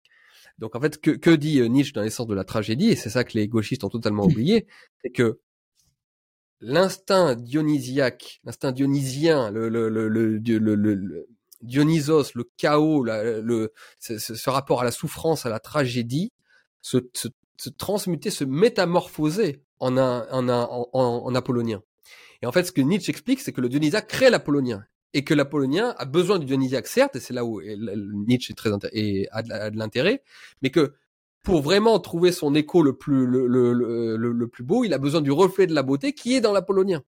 Or, les gauchistes vont faire l'éloge du dionysiaque, c'est-à-dire l'ivresse, on, on, abandonne toutes les, tous les codes, toutes les, toutes les réglementations, toute la morale sexuelle, et on en reste là. Alors que dans Naissance de la tragédie, la thèse de Nietzsche, c'est justement que c'est ce chaos-là, qui est nécessaire certes, et qu'il ne faut pas donc totalement oublier et, euh, et, contraindre, mais qui doit se métamorphoser en apollonien c'est-à-dire en ordre, en, en, en forme, dans, la forme belle et, euh, euh, et, forme que les gauchistes détestent précisément, c'est-à-dire forme morale, forme esthétique, forme politique et structure, architecture que les, les déconstructeurs vont vouloir détruire, parce que l'architecture, qu'elle soit métaphysique parce qu'il fallait tuer le grec hein, pour les déconstructeurs, je, je cite Derrida, euh, toute architecture devait être détruite. Bon bref, je, vais un peu loin, mais euh, je pense que c'est très important de, de, comprendre ça. Comment est-ce que les gauchistes ont utilisé Nietzsche par ce subjectivisme et par ce, ce, ce désir de euh, ensuite, ce, ce, désir de détruire toute euh, toute morale bourgeoise euh, chrétienne pour laisser aller, comme nous disions, un élan vital et sexuel et délié de toute de tout code et de toute morale. Tout à fait. Et c'est à quoi il. Non, mais tu as entièrement raison. C'est on a pris Nietzsche comme simplement l'apôtre de la libération du corps, alors que effectivement, il y a chez Nietzsche la revalorisation du corps. C'est un thème totalement fondamental dans la philosophie nietzschéenne. Il rappelle d'ailleurs que toute philosophie est le produit d'une idiosyncrasie, le produit d'un corps, un corps particulier, là où les philosophes et la tradition intellectuelle a souvent eu cette tentation de d'envisager les, idées comme si les idées euh, flottaient dans les airs, comme si c'était des idées pures, alors que non, il y a vraiment une, une matérialité, une incarnation de, tous les principes intellectuels. Et pour aller dans ton sens, je voudrais lire un petit passage euh, de, de Nietzsche, qui est un de mes, un de mes passages préférés, c'est dans le Crépuscule des idoles, euh, dans la partie divégation d'un inactuel, le paragraphe 47, Nietzsche dit ceci La beauté ne doit rien au hasard. Même la beauté d'une race ou d'une famille, la grâce, la grâce et la perfection de toutes ces attitudes, il a fallu aussi les acquérir avec effort. C'est, comme le génie, le résultat final du travail accumulé des générations. Il faut avoir fait de grands sacrifices au bon goût, il faut avoir fait bien des choses et renoncer à bien des choses en son nom, et sur ces deux points, ajoute-t-il, le XVIIe siècle français est digne d'admiration. Il faut avoir fait du bon goût un principe de sélection pour le commerce social, le cadre, le vêtement, l'assouvissement sexuel. Il faut avoir préféré la beauté à l'avantage personnel, à l'habitude, à l'opinion, à la paresse. Il termine Règle suprême, on ne doit pas se laisser aller, même à ses propres yeux. Là, on est aux antipodes aux antipodes très, très de l'anarchisme. Et, alors j'attendrai justement ce qu'on pose là une, un passage de Nietzsche qui irait contre contre cette idée. Et alors, euh, alors si tu me permets, euh, euh, je ferai, je te lirai un passage de Nietzsche l'actuel qui qui justement euh, répond à cela, donc c'est-à-dire qu'il parle de l'utilisation de Nietzsche pour se libérer, pour s'émanciper euh, de, de, de, des codes moraux, de, de, la morale bourgeoise, et, du christianisme. Euh, en fait, je, je, cite Nietzsche bah, dans mon livre sur Nietzsche, qui, peut, qui est tout à fait logique. Euh, lorsque Nietzsche libère de la morale, c'est pour mieux en exiger une nouvelle encore plus sévère, voire encore plus absolue. Zarathustra prévient ainsi donc là, c'est dans Zarathustra. Es-tu quelqu'un qui avait le droit de se délivrer du joug? Il en est beaucoup qui rejettent leur dernière valeur en rejetant leur suggestion. Libre de quoi? Qu'importe cela à Zarathustra. Mais ton œil doit m'annoncer clairement libre pourquoi? Donc là, c'est terrible. Mais Nietzsche, là, dans ce passage de Zarathustra, il y a une destruction en règle de toute pensée de gauche. Pourquoi veux-tu te libérer? J'en ai, je vais le parler crûment, j'en ai absolument rien à foutre de ton émancipation. J'en ai rien à foutre de ta liberté. La gauche cherche l'émancipation pour l'émancipation, elle cherche la liberté pour la liberté. C'est, il faut que tous se libèrent et s'émancipent. Pour faire quoi? dit Nietzsche. Certes, libère-toi de ta, potentiellement, libérons-nous du christianisme et, des, et de ses carcans moraux. Mais, mais pourquoi euh, Nietzsche nous demande de nous libérer de cette ancienne morale pour en avoir une encore plus virile, encore plus sévère, encore plus absolue, encore plus aristocratique? Ce qu'il reproche, c'est tout ce que nous, dont nous, nous dit, c'est ce, que nous disions. Euh, ce qu'il reproche à, à, à, toute cette ancienne morale, c'est qu'elle ne soit pas assez forte. Tout à fait. Tandis que les gauchistes veulent détruire cette ancienne morale pour se laisser aller. Et le passage que tu as utilisé est magnifique. Il ne faut jamais se laisser aller. Même à ses euh, propres yeux. Et, même à ses propres yeux. Et, et Nietzsche, là, dans Zarathustra, dans le passage que je viens de lire, dit carrément, cette phrase est quand même extraordinaire, je, la répète parce qu'il faut bien l'avoir en tête. Euh, il dit, il en est beaucoup qui rejettent leur dernière valeur en rejetant leur suggestion. Ça veut dire, pour être très clair, certains esclaves, euh, alors d'un point de vue existentiel, on va dire, hein, pas d'un point de vue euh, littéral, quoique, euh, rejettent leur, valeur, comment dire, n'ont plus aucune valeur lorsqu'ils cessent d'être esclaves. J'ai dit ça. Euh, C'est-à-dire qu'en gros, euh, il est, il est peut-être préférable à ce que vous, vous restiez euh, chrétien, que vous restiez dans les cadres de l'ordre ancien. D'ailleurs, Nietzsche le dit à plusieurs reprises, ça, hein, qu'il préférera toujours un chrétien à un socialiste. Il le dit toujours, et il le dit, il le dit même dans l'Antéchrist, que à tout prendre, euh, même si lui il fait une, généalogie de, cela et que le socialiste et le donc le gauchiste est l'héritier du christianisme, il dit que le, chrétien a beaucoup plus de valeur que le que le socialiste et l'anarchiste et, le gauchiste, qui sont des, des, formes dégradées encore une fois du, du chrétien. Donc voilà, je pense que là. Euh, euh, je pense qu'on a qu'on a fait pièce au, au, au gauchisme, au, au, nietzschéisme de gauche. Cette citation que tu viens de dire dans le Zarathustra me fait penser à un autre passage de, de Platon qui lui aussi avait parfois des, enfin, était un esprit aristocratique et il disait ce n'est pas le supérieur qui a besoin de l'inférieur, c'est l'inverse. C'est l'inférieur qui a besoin du supérieur. En ce sens que pour Platon, la personne qui n'arrive pas à trouver en lui-même sa propre discipline doit la trouver chez quelqu'un d'autre. Et euh, bah, tu as lu mon, mon livre sur hommes et, sous-hommes, et tu, si tu t'en rappelles bien, je, je oui, j'ai tout un, aphorisme là-dessus, à quel point qui montre que l'inférieur passe son temps à, se, à sécréter du supérieur. Ouais. Ce qui du coup casse totalement tout point de vue de, de gauche, parce que si, parce que eux pensent que c'est la domination qui crée de la hiérarchie et qui crée et qui crée donc l'inférieur, alors qu'en réalité c'est l'inverse. bon, tout à fait. Euh, ça, ça nous amènerait trop loin. Mais restons sur le sujet parce qu'on a encore beaucoup de choses à dire. Euh, alors je, je, terminerai juste avant de passer donc aux critiques marxistes, si tu, si tu, si tu le veux bien, Antoine. Je dirais juste que la dernière petite chose qui explique euh, pourquoi il y a eu un nietzschisme de, de gauche qui subsiste euh, aujourd'hui, je pense qu'il y a aussi une sorte un, un, un dandisme et un pseudo-aristocratisme des, euh, des élites intellectuelles euh, parisiennes notamment. Et je pense qu'il y a un petit côté euh, snob que de se réclamer de Nietzsche qui sent un peu la poudre, qui sent un peu le...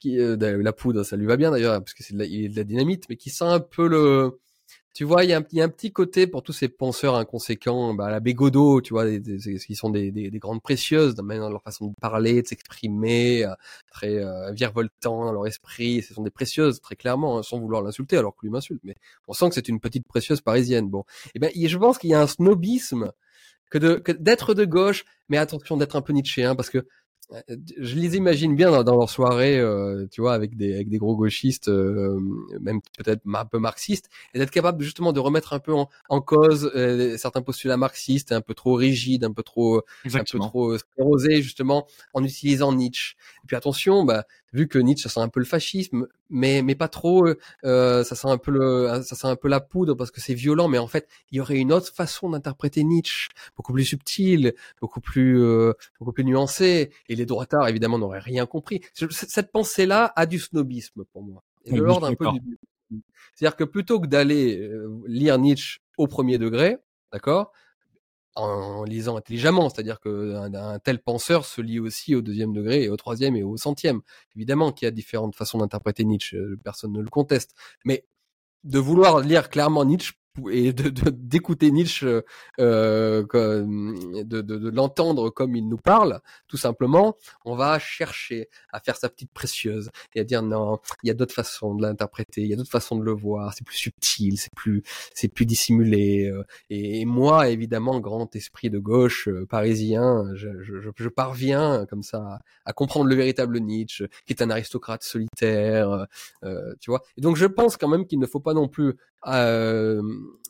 rejeter de notre euh, réflexion cette interprétation psychologique et d'ailleurs après tout en tant que Nietzschéen il est normal que nous la mettions également dans notre dans notre pensée.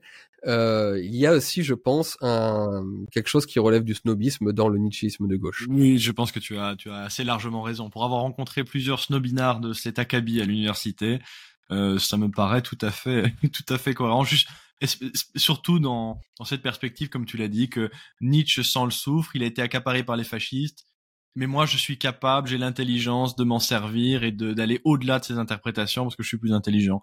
Et, et, même plus intelligent par rapport à son propre camp, effectivement. Donc oui, oui ça me paraît assez, assez, légitime. En tout cas, quand je pense au fameux Nietzschéen de gauche, je vois très bien de quelle préciosité intellectuelle ce, ce nietzschéisme de gauche peut, peut, sortir. Passons-en au, euh, passons désormais aux, aux gauchistes conséquents et euh, honnêtes et, objectif, mon cher Antoine. Tout à fait. Par exemple ici le livre de Georg Lukács euh, qui avait écrit un, gros livre. Là, on a le, la version, le passage uniquement sur Nietzsche, mais c'est en, trois tomes, je pense. Euh, la destruction de la raison. Et il n'a pas été le seul. Hein. Il y a eu d'autres, comme Karl Levitt, par exemple, qui ont attaqué Nietzsche avec cette idée que Nietzsche avait préfiguré le, la grande phase de l'irrationalisme euh, au XXe siècle, avec évidemment le fascisme. Alors, euh, resitue le Lukács un petit peu de trois éléments. Euh, Alors, les... Lukács est un auteur euh, bah, fondamental pour le marxisme du XXe siècle. Hein. Je n'aurais pas peur de dire que c'est probablement un des penseurs marxistes les plus importants de, du XXe siècle. Alors, d'origine juive hongroise, je crois qu'il est né... Euh, je sais pas s'il est né à Budapest, mais il est né en, Hongrie. Euh, il a, fréquenté des cercles intellectuels allemands, ce qui lui donne vraiment, ce qui lui a donné une connaissance très forte de ce, milieu-là. Hein. J'ai peur de dire quelques bêtises, mais je pense qu'il a, fréquenté euh, Max Weber, qui n'a pas été très loin même du cercle de Stefan Georg avant de devenir un marxiste. Euh, il a écrit un livre euh, dans sa première partie, dans sa première vie, qui s'appelait Histoire et conscience de classe, qui est un livre qui a été très important pour le développement du marxisme occidental. Et il a participé euh, il y a eu une révolution, une première révolution communiste en 1919 en Hongrie qui avait été dirigée par Bela Kun et je pense qu'il avait été ministre, pardon, commissaire, commissaire de l'éducation, quelque chose comme ça. Euh, et donc, et puis donc, été un grand philosophe marxiste de de l'Europe de l'Est. Hein. Il, a vécu toute sa vie après encore en, en Russie dans, dans un premier temps et puis en Hongrie. Et il a écrit un, énorme livre qui s'appelait La destruction de la raison. Je crois que le sous-titre c'est De Nietzsche à Hitler. Euh, qui est tout un étude de la, de la philosophie allemande en fait. Euh, oui, c'est ça. Euh, la grande interrogation de Lukács, et qui, qui est vraiment pas inintéressante du tout, c'est de, de reposer en fait le, le phénomène hitlérien dans l'histoire allemande, car il y a euh, nous sommes dans l'après-guerre. Le la philosophie allemande, plus particulièrement. Et dans la philosophie allemande. Et, littéraire. Et littéraire. Parce que le romantisme en fait partie aussi. Tout à fait. C'est-à-dire qu'il y avait en, gros deux interprétations qui se faisaient face. Et encore euh, de nos jours, on peut l'entendre. Hein. C'est que l'hitlérisme est une anomalie dans l'histoire allemande et dans la philosophie allemande. On ne sait pas très bien d'où ça vient. Vraiment, euh, c'est une aberration. Première interprétation. Ou alors, l'histoire de l'Allemagne portait depuis toujours en son germe euh, cet hitlérisme, euh, ce, ce national-socialisme. C'est notamment quelque chose qu'on pouvait entendre en, Russie à l'époque. Hein. C'est que depuis euh, depuis les chevaliers teutoniques, d'une certaine manière, l'esprit germain avait cette cette cette volonté hitlérienne en, en, elle. Et Lukács, lui, a, a essayé d'en déterminer les racines philosophiques qu'il a euh, qu'il a identifié dans ce qu'il appelle l'irrationalisme, c'est-à-dire justement cette contestation de la prédominance de la raison, qui commence selon lui avec Schelling, avec euh, l'intuition philosophique de Schelling, puis Schopenhauer et puis surtout Nietzsche. Et puis ça, ça se décline avec tous les penseurs qui, qui lui succèdent, Junger, Ludwig Klages, etc., euh, jusqu'aux jusqu'aux nationaux socialistes eux-mêmes. Et Hölderlin aussi, il utilise des, des, figures poétiques aussi comme Hölderlin, il me semble, non? C'est possible, oui. Ça, j'ai un peu oublié. J'ai relu simplement le passage euh, sur Nietzsche pour cette euh, pour cette hmm. émission, mais effectivement, il, il, intègre énormément de penseurs. Il pense, il parle même de Max Weber dans dans cette euh, dans cette galaxie d'auteurs irrationalistes. Et Nietzsche est particulièrement important pour lui, surtout dans sa perspective marxiste. Je vais essayer de la très rapidement de la détailler. Euh, j'avais, j'ai employé plutôt l'expression de philosophe du soupçon pour euh, décrire Nietzsche, qui, qui, qui revenait aux, aux, sources psychologiques des, euh, des différentes euh, pensées, philosophies. Marx aussi est un philosophe du soupçon, est considéré comme un philosophe du soupçon, notamment pour sa critique de l'idéologie. L'idéologie dans la, le, la philosophie marxiste a un sens très précis. L'idéologie, c'est un système de pensée qui est élaboré en gros par la classe dominante pour légitimer, sa, domination. Et pour Lukács, Nietzsche est typiquement le représentant le plus, parfait de l'idéologie bourgeoise vers la fin du 19e siècle quand elle passe de progressiste à impérialiste. Pour dire les choses très, clairement, la bourgeoisie, telle qu'elle est analysée par euh, Lukács et même par la plupart des auteurs marxistes, la bourgeoisie était porteuse d'un discours et d'une philosophie progressiste au XVIIIe siècle, jusqu'à la elle a joué un rôle très important dans la Révolution française. Elle a, elle a conduit à la proclamation des droits, proclamation formelle. Ce sera ça la grande critique des socialistes. Petite petite parenthèse, le libéralisme bourgeois ou le socialisme sont des pensées sœurs, des pensées cousines, parce qu'elles elles communient dans les mêmes valeurs, les valeurs d'égalité, d'universalisme, etc.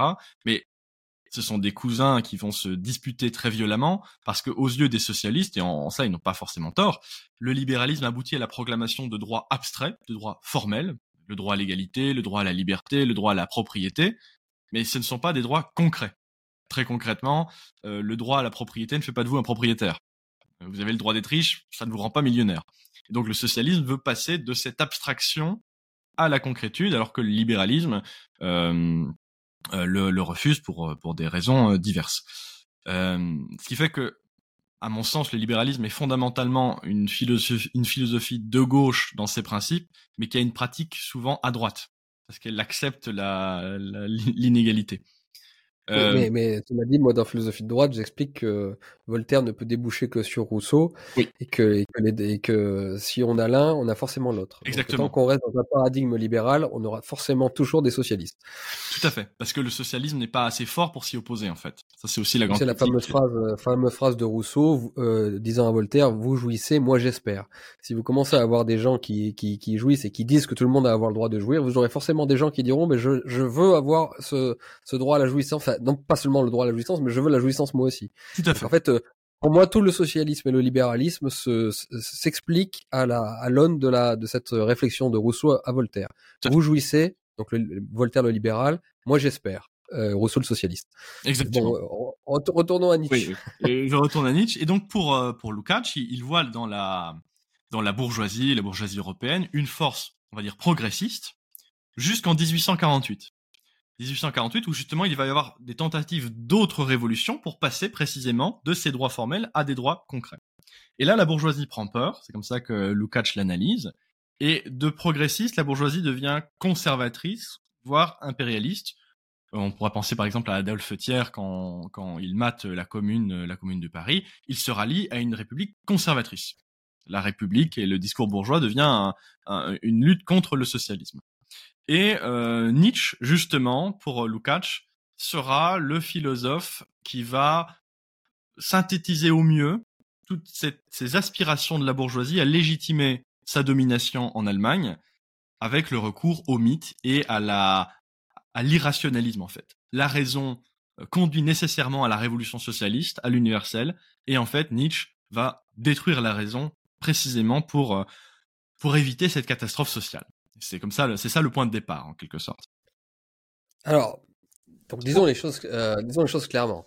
Les penseurs socialistes et communistes et donc, les vrais marxistes ont tout de suite identifié Nietzsche comme étant l'ennemi numéro un, l'ennemi principal, et qui était absolument pas euh, euh récupérable euh, dans la dans euh, dans les bagages de gauche. Voilà.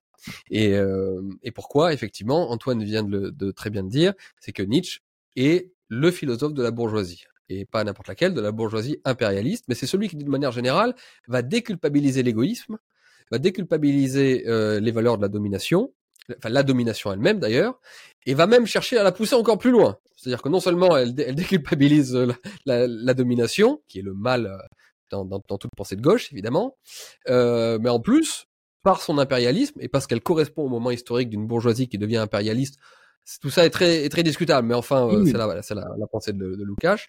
Euh, ben Nietzsche est le, et c'est le penseur antisocialiste par excellence. Il a, une, il a des phrases euh, extrêmement claires, extrêmement nettes là-dessus. C'est le penseur de la, de, de, la guerre au socialisme, donc de la guerre au, au gauchisme, et donc le penseur de, de, de la bourgeoisie.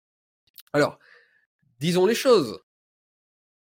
Nous trouvons que Lukács a bien davantage raison. Ah oui sur tous les intellectuels de gauche qui suivront, qui, qui utiliseront Nietzsche euh, pour leur dessin euh, philosophique de la déconstruction, de la jouissance, de la de l'élan vital, euh, euh, ou je ne sais quoi. Euh, moi, quand je lis ou Lukács, ouais. la description de la raison, je suis d'accord. On dira pourquoi est-ce qu'on est en opposition, parce que sinon on, est, parce qu'on on serait marxiste si nous étions 100% d'accord avec ce qu'il disait. Mais en tout cas, dans ça, dans son analyse du, du de l'ennemi, dans, dans, sa, dans sa vision de l'adversaire euh, principal, presque, euh, pas, pas, presque, totalement, euh, absolument, catégoriquement, dans sa, euh, nous sommes du côté de Lukács. Lukács a raison. Tout à fait. Moi, je donne, je donne totalement raison à Lukács de son point de vue. C'est-à-dire, en tant qu'homme de gauche conséquent, Tout à fait. dans ce paradigme-là, il me paraît que Lukács a l'analyse la, plus juste. Évidemment, moi, je ne partage pas sa perspective de départ, qui est la perspective de gauche, égalitariste et, marxiste qui plus est. Mais, mais dans cet univers-là, Lukács, au moins, a euh, l'analyse la plus rigoureuse et la plus sérieuse et la plus honnête. Après, et par exemple, qu'est-ce qu'il qu'est-ce qu'il dit Lukács? Il va Lukács va expliquer, et vous allez voir à quel point c'est très juste. Il va expliquer que à cause de Nietzsche, euh, beaucoup d'intellectuels, qui notamment de la, de la, bourgeoisie, qui auraient dû passer à gauche, eh bien vont passer du à, à, droite, du côté de la réaction, du côté du fascisme ou ce que vous voulez, euh, parce que ils vont interpréter désormais à cause de Nietzsche toute conscience de classe comme non pas euh, contradiction euh, injuste de, d'un, système de, de, de, domination, mais comme un produit du ressentiment. Tout à fait. et donc, et donc pour Lukács, Nietzsche a un rôle absolument terrible, puisqu'il détourne des intellectuels, et après tout, toi et moi, peut-être que sans Nietzsche, nous serions de gauche. Tout à fait. Donc Lukács a raison de dire ça. C'est qu'effectivement, si nous ne voyons pas, si, si, si nous, si à cause de Nietzsche, grâce à Nietzsche plutôt, nous, nous, nous n'étions pas capables de voir derrière chaque revendication égalitaire, égalitariste, euh, quelque chose de l'ordre du ressentiment, de la haine de la vie de et d'un désir, d'une volonté de puissance euh, dissimulée. Si on regardait les mouvements sociaux, si on regardait les mouvements d'émancipation minoritaire exclusivement du point de vue de la, justice sociale et de gauche, ben on se dirait, ben non, mais tout cela est légitime. C'est des oppressés, des prolétaires, des, des, des, des, damnés de la terre, cherchent à, à avoir leur droit à la dignité, à la justice, et tout ça est beau. Et qui, qui, qui serait contre ça? Dans une, dans une, dans une, dans un cadre moral qui est effectivement toujours héritier du judéo-christianisme d'une certaine façon. Du christianisme, j'aime pas l'expression de judéo-christianisme, mais du, du, christianisme. Mais c'est euh, un mot que Nietzsche emploie lui-même, judéo-christianisme, dans sa, dans sa perspective. C'est vrai, dans sa perspective, qui est pour le coup pas tellement euh, philosémite là, quand, quand ah oui, non, plutôt très critique, au contraire, ouais, ouais. C'est plutôt très critique des, des, des juifs, mais bon, passons. Euh, oui, parce qu'en fait, le, petite parenthèse, c'est important. Nietzsche ne, supportera pas les antisémites, et a raison. Euh, les antisémites rabiques qui, euh, qui, qui, qui rejettent la faute toujours sur les, sur les juifs. Il, y verra du ressentiment et il y verra de la jalousie. Hein, ça me fait penser à certaines, à certains dissidents d'aujourd'hui, très clairement. Mais en revanche, ça ne l'empêchait pas d'être très critique euh, à l'encontre de, du rôle historique des juifs, euh, de la, de la juiverie. Il a des mots terribles aussi sur la, la sur la juiverie. Euh, bon, bref c'est une petite parenthèse. Donc en fait, il, il est assez, euh, je trouve équilibré sur la question sur la question juive. Il ne sombre pas dans l'antisémitisme délirant qui va naître en Allemagne et mmh partout en Europe à cette époque, mais il, est, il reste critique du, du rôle historique euh, des, des, juifs, notamment ce rôle premier qu'ils auraient eu avec le, avec les, avec l'explosion du ressentiment euh, qui, qui naîtra dans un judéo-christianisme premier. Euh, revenons à nos moutons, si je puis dire. Euh, effectivement, Nietzsche va, amener donc euh, à, des jeunes intellectuels bourgeois, bah, comme ça que Lukács les appelle, intellectuels, une nouvelle approche des phénomènes, notamment des phénomènes sociaux, qui va les détourner radicalement de tout gauchisme et de tout marxisme. Et pour ça, et pour Lukács, c'est impardonnable. Et il a raison, puisque c'est ce qui t'est arrivé, mon cher Antoine, et c'est ce qui m'est arrivé aussi.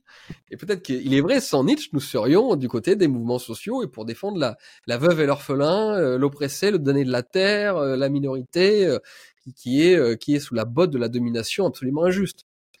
Tout à fait. Alors que, alors que nous, nous ne voyons pas du tout les choses de cet œil-là. Nous, nous, ne la voyons plus ainsi, en tout cas. Euh, ouais. Oui, oui. Et donc, de ce, de ce point de vue, Lukács a, a tout à fait raison de désigner en Nietzsche l'adversaire principal, parce qu'aussi simplement, il a l'intelligence de voir que Nietzsche le désigne lui en tant que représentant du socialisme comme l'adversaire principal. Tout à fait. Euh, il lui au premier degré, tout simplement. Alors, là où, Disons que ce qu'il y a de discutable chez, chez Lukács, à mon sens, et de notre point de vue, c'est qu'il, malgré tout, il reste prisonnier de cette lecture et de ce schéma marxiste. Ce schéma euh, binaire de la lutte des classes, bourgeois prolétaire. Nietzsche euh, n'est pas du côté des, des, mouvements ouvriers, ergo, c'est un bourgeois, c'est un suppôt de la bourgeoisie en fait. Euh, et ce qui fait un apologé, c'est un apologé, il fait de l'apologétisme, euh, de l'apologétique pardon, indirect de, de euh, direct de la bourgeoisie. Voilà. Pour lui, c'est ça, il faut comprendre. C'est un apologète de la bourgeoisie et de, et de la domination. Et, et, il va même plus loin, c'est que il, il reconnaît à Nietzsche la, la, la capacité à, à, voir dans la bourgeoisie actuelle, donc celle de son temps, une forme euh, dégénérée de la, de, de, la bourgeoisie. Et lui accepte que la bourgeoisie soit dégénérée, puisque précisément elle est censée être être dépassée et être enfin, est censée disparaître.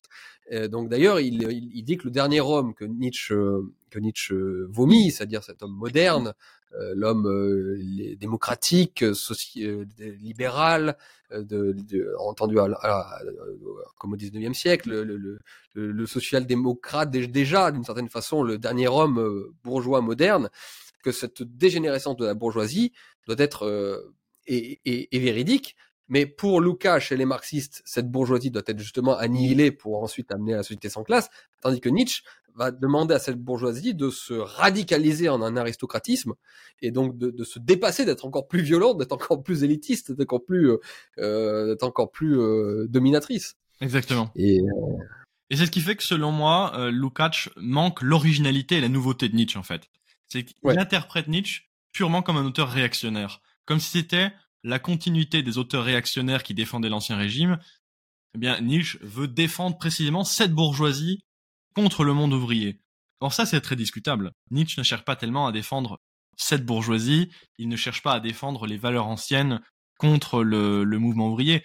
C'est ce dont on a parlé euh, tout à l'heure. Nietzsche assume être en contradiction peut-être a-t-il tort, ça c'est un autre, un autre débat, mais lui assume être en contradiction avec les millénaires qui nous ont précédés, avec toute la tradition occidentale. Et donc défendre l'ancien ordre des choses euh, n'aurait pas de sens à ses yeux, puisque ce serait défendre l'état euh, antérieur de la maladie, qui précisément a accouché du, du socialisme ou va accoucher du socialisme.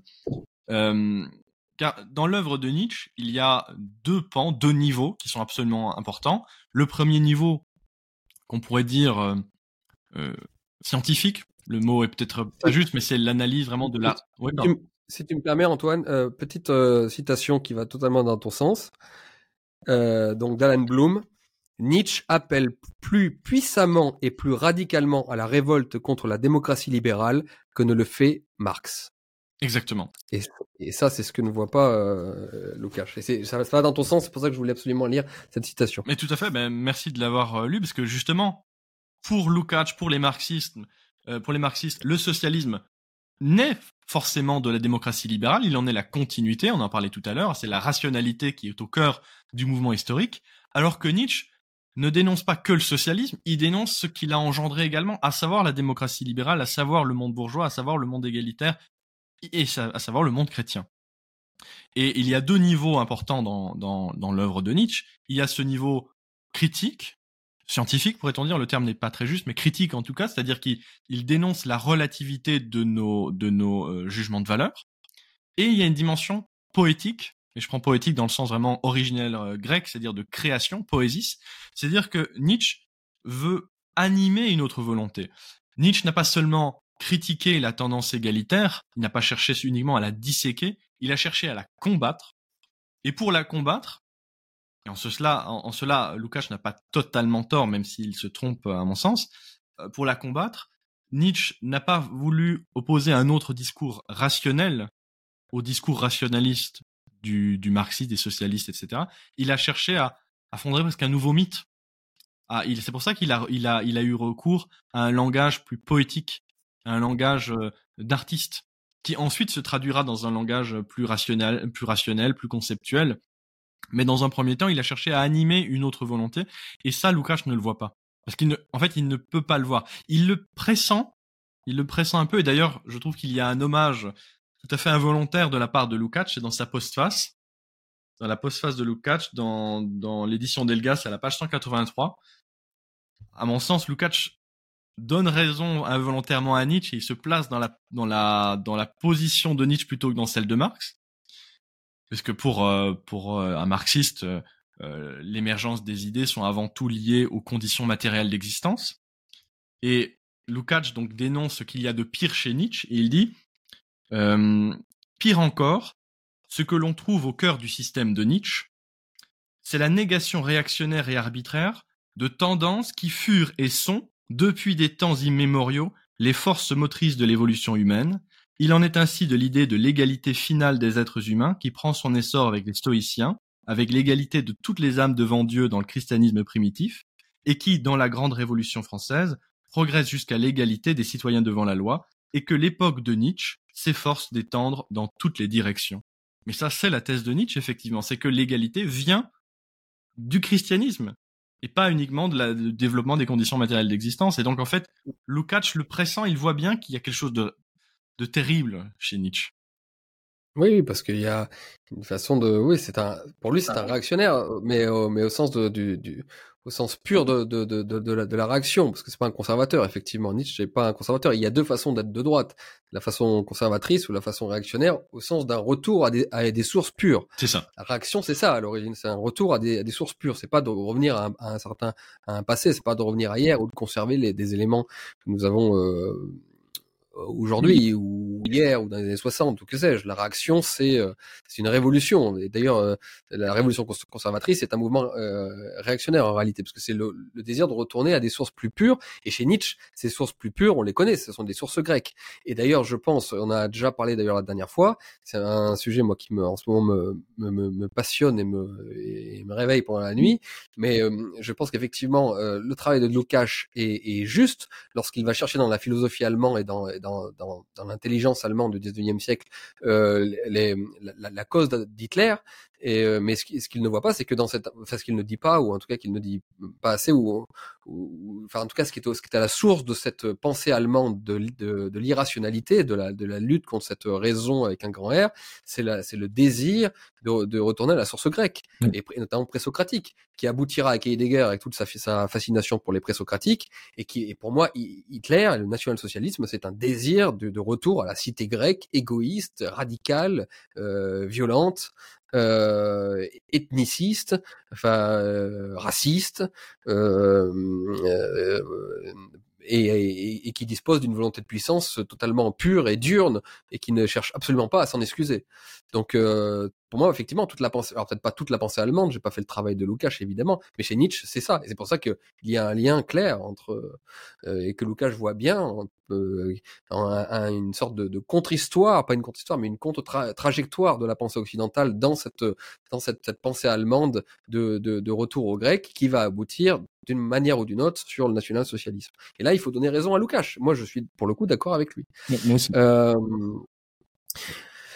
euh, alors, pour, pour terminer euh, rapidement, alors il y a une excellente critique justement de, de Lukács que je vais lire page 122 et par là on va on va expliquer pourquoi euh, pourquoi euh, alors pardon avant de dire ça je dirais une dernière chose avant sur ce que tu as dit en réalité, Lukács ressent bien quelque chose, c'est que le bourgeois est une figure euh, en décomposition au XIXe siècle, en tout cas qui doit être dépassée. Et il y a deux façons de dépasser le bourgeois. Soit par le haut, c'est-à-dire par l'aristocrate, mhm. par la figure de l'aristocrate, et donc c'est le nietzschéisme, soit par le bas, et c'est-à-dire la figure du socialiste. Donc en fait, les, euh, le XIXe siècle et ensuite donc tout le début du XXe a, a, et aura deux prophètes, Marx et Nietzsche. Tout à fait. Et Lukács ressent bien euh, instinctivement que le, le, prophète, le véritable prophète qui va jusqu'à créer un mythe nouveau euh, en parlant de façon allégorique et, euh, de, façon poétique, et même d'ailleurs, comme tu disais, l'utilisation de la poésie est une arme contre l'utilisation euh, dialectique de la, de, la, de la raison pure, justement. Euh, c'est une, une vraie opposition non seulement de fond, mais également de forme qui est, qui est très juste en fait. Donc il y a deux prophètes, il y a Marx ou il y a Nietzsche. Voilà, il est sur la sur la décomposition de Dieu, sur la mort de Dieu. Donc c'est-à-dire dans la modernité, vous vous êtes soit un disciple de Nietzsche, soit un disciple de Marx.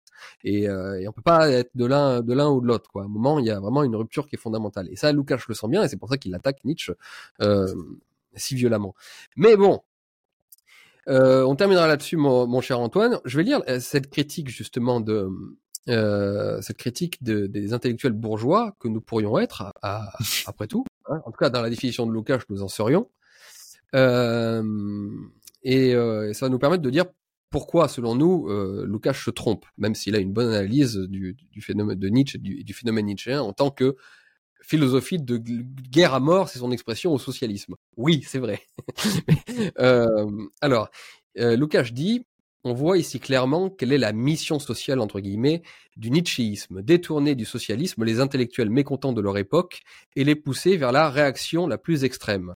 Le socialisme exige une transformation extérieure et intérieure, rupture avec sa propre classe d'origine et transformation du comportement subjectif, alors que pour surmonter la décadence, comme l'entend Nietzsche, il n'y a point besoin de se transformer, on reste ce qu'on était, avec moins de scrupules et une meilleure conscience on a l'impression d'être beaucoup plus révolutionnaire que ne le sont les et on a l'impression d'être beaucoup plus révolutionnaire que ne le sont les socialistes. Donc, Lukács nous dirait, vous, les, les deux blancs euh, hétérosexuels, patriarcaux, il dirait pas ça, parce que les, les, basé par là, mais simplement les, les, les bourgeois, détenteurs d'un capital. Bon, on n'a pas tant que ça, mais bon, on a, on a, on a une bibliothèque, on a un capital culturel, je sais pas. Bon, bref, espèce de bourgeois, donc des agents de la domination, ouais même, même involontaire, hein, euh, et bien finalement, Nietzsche nous permet de rester ce que nous sommes, tout en nous prenant pour des révolutionnaires dans cette société.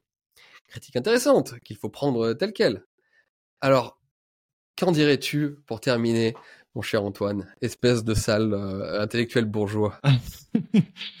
Mais bien, je dirais euh, tout à fait le contraire, et ça fera le lien avec tout ce qu'on a dit, c'est-à-dire que, ne fût-ce que d'un point de vue philosophique et intellectuel, Nietzsche, au fond, est vraiment beaucoup plus radicalement en rupture avec toute la tradition qui l'a précédé que Karl Marx. C'est peut-être un paradoxe, c'est que Karl Marx est un révolutionnaire. Il, avait l'impression que le communisme allait rompre l'état des choses, alors qu'en fait, il est l'aboutissement d'une certaine trajectoire de l'Occident, une certaine trajectoire de l'Europe. Et de ce point de vue, c'est tout à fait paradoxal. Marx est plus traditionnel en fait que, que Nietzsche ce serait vraiment mon paradoxe. C'est-à-dire que il s'insère vraiment dans, dans, une histoire de la philosophie totalement rationaliste, qui a eu tout à fait sa grandeur, évidemment, dans, dans l'histoire de l'Europe et de l'Occident, mais il en est la continuité, alors que Nietzsche est la rupture totale et intégrale. Et c'est ce que Giorgio Locchi, euh, on, je fais un, peu de promotion pour ton, ton, livre, euh, je ferai un peu de promotion pour celui-ci, Giorgio Locchi, Wagner, Nietzsche, le mythe surhumaniste, qu'on a réédité récemment à, à l'Institut Iliade. Euh, Giorgio Locchi parlera d'un conflit épocal, un terme qui prendra à, à Heidegger.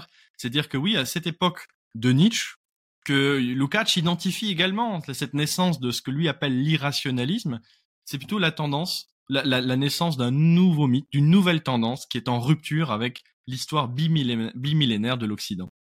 Et donc, euh, en ce sens, oui, euh, je dirais, euh, j'affirme totalement que être Nietzschean est beaucoup plus révolutionnaire qu'être qu'être marxiste. Et après, d'un point de vue beaucoup plus pragmatique et, et, et trivial, on est quand même beaucoup plus subversif, mais si pour moi être subversif n'est pas un éloge en soi, hein, contrairement au, gauchisme, mais on est quand même beaucoup plus subversif ou persécuté par la société quand on prend au sérieux les paroles de Nietzsche et qu'on est vraiment authentiquement de, de droite, de droite radicale, que quand on est de gauche sponsorisé par, euh, par la société contemporaine. Alors moi je dirais, donc pour terminer, euh, s'il y avait une réponse à faire à, à Lukács et aux marxistes euh, de manière générale, je dirais qu'en fait, effectivement, le, Lukács prend Nietzsche pour un, un apologète de la bourgeoisie et donc de la domination, parce qu'en fait, toute sa toute sa philosophie, et toute la philosophie marxiste et de gauche d'une manière plus générale, commence toujours par le postulat, par un postulat qui est un postulat moral, qui est celui que la domination, c'est une erreur en soi, c'est une anormalité, c'est un problème et c'est une injustice. Si on part de ce postulat moral, et Marx lui-même part de ce postulat moral, moi quand j'ai étudié un petit peu Marx, je ne cessais à chaque page pas à chaque page, j'exagère, mais en tout cas, je ne cessais de retrouver toujours ce postulat moral qui n'est pas justifié, qui n'est pas euh, explicité et qui est posé comme tel, c'est-à-dire et qui et qui en fait provient nécessairement de toute cette tradition effectivement judéo-chrétienne.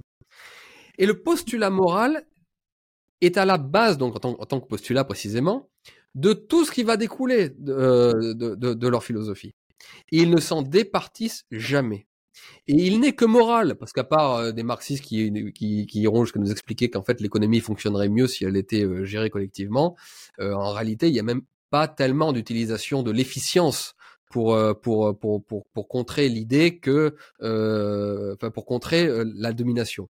Donc, toute leur logique part de l'idée que la domination, c'est une anormalité, c'est une, c'est une contradiction dans l'histoire, ou plutôt qu'elle est génératrice de contradictions, donc qu'elle est, qu'elle est un problème, euh, et, qu'elle est injuste, donc elle a aussi un rapport, un rapport euh, sentimental, en fait, avec l'autre. C'est pas bien, pas bien la domination. Bon. Donc effectivement, si on part de cette idée-là, ben Nietzsche est du côté de la domination, donc du côté de la domination actuelle, à savoir du côté des bourgeois. Et donc c'est, un, une apologétique de, de la bourgeoisie. Mais si maintenant on est de droite et qu'on considère qu'au contraire, la domination n'est pas une anormalité dans l'histoire et que par conséquent elle n'est pas injuste et qu'elle peut être même bénéfique, que la domination est logique, nécessaire, naturelle et bonne, alors on entre dans une dans un dans une logique, dans une comment dire, dans une euh, j'ai oublié le mot, mais dans une, une façon d'appréhender le monde, dans notre, notre rapport au monde, dans une épistémée euh, tout à fait différente, puisque après ce qui nous intéresse et ce qui nous concerne réellement, c'est de savoir qui va dominer et quelles valeurs doivent dominer.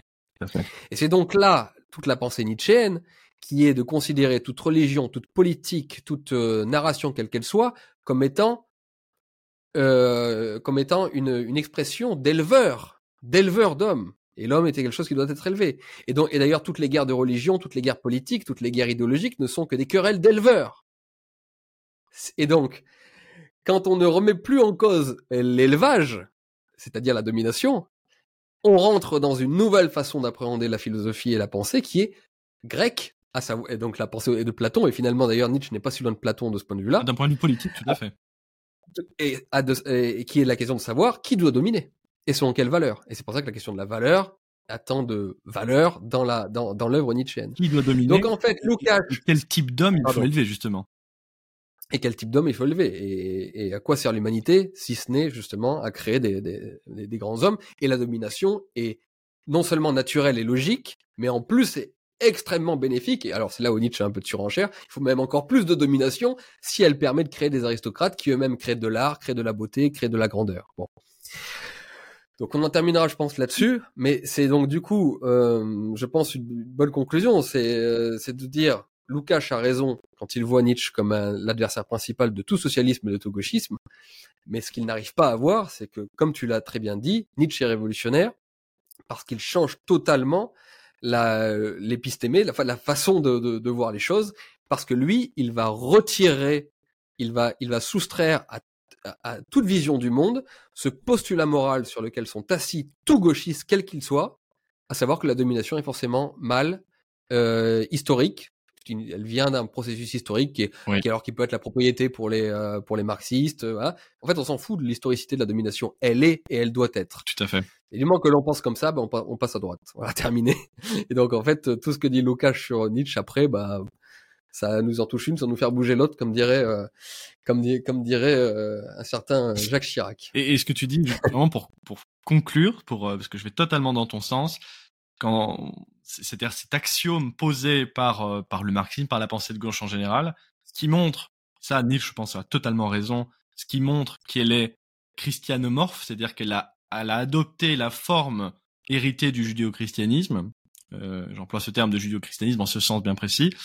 Euh, ouais. C'est cette idée vraiment que la domination est purement historique, qu'elle est historiquement liée, mais qu'il faudrait en sortir, sortir de la fin de, de l'histoire en vérité. C'est l'histoire de la chute et de la et de la rédemption d'une certaine manière. L'homme entre dans, dans la création, dans la, c'est la conception mythique chrétienne. Par, en est... par un péché, c'est le péché ori originel du côté chrétien, et le péché originel, c'est bah, Rousseau. C'est la première fois qu'un type a mis un enclos autour de son, de son jardin. Exactement. Et, et l'idée sous, sous-jacente, c'est que l'être véritable de l'homme se trouve hors de l'histoire. Faut retrouver l'être générique, l'homme générique, comme disait Karl Marx d'ailleurs. Et c'est ça vraiment mmh. le, le nœud, l'axiome en effet mythique, euh, le présupposé non questionné de la pensée de gauche. Bah, de toute façon, je pense qu'on fera une émission plus, plus sérieuse sur justement le marxisme et la pensée de gauche. Oui, très volontiers. Mais en tout cas, bon, mon cher Antoine, je pense qu'on a fait pièce au nietzschisme de gauche. Dis-toi, pour ton, pour ton bon plaisir, qu'ils vont tous nous regarder, là, les fameux Nietzschéens de gauche, pour dire, euh, évidemment, que nous n'avons rien compris à Nietzsche, évidemment. Et à Karl Marx. Qui, Et encore moins à Marx, évidemment. On n'a rien compris à rien, nous sommes de droite. Donc comment pouvons-nous comprendre quoi que ce soit?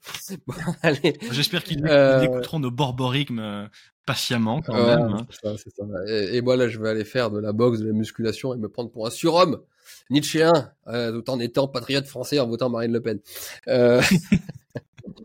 Euh... Bon voilà, écoutez mes amis, euh, si vous euh, si vous êtes intéressé par la philosophie nietzschéenne, un peu de promotion, euh, vous avez mon introduction à, à, à la pensée, à la philosophie nietzschéenne bien sûr, et euh, son actualisation, c'est-à-dire comment est-ce que en quoi Nietzsche est intéressant pour comprendre le monde actuel.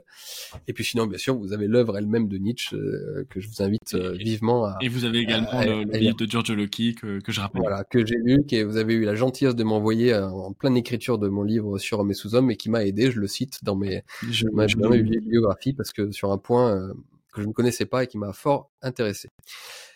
Allez, euh, écoutez, bah, à très bientôt, dans deux semaines. et puis, bah, Portez-vous bien, mes amis. À très bientôt. Au revoir.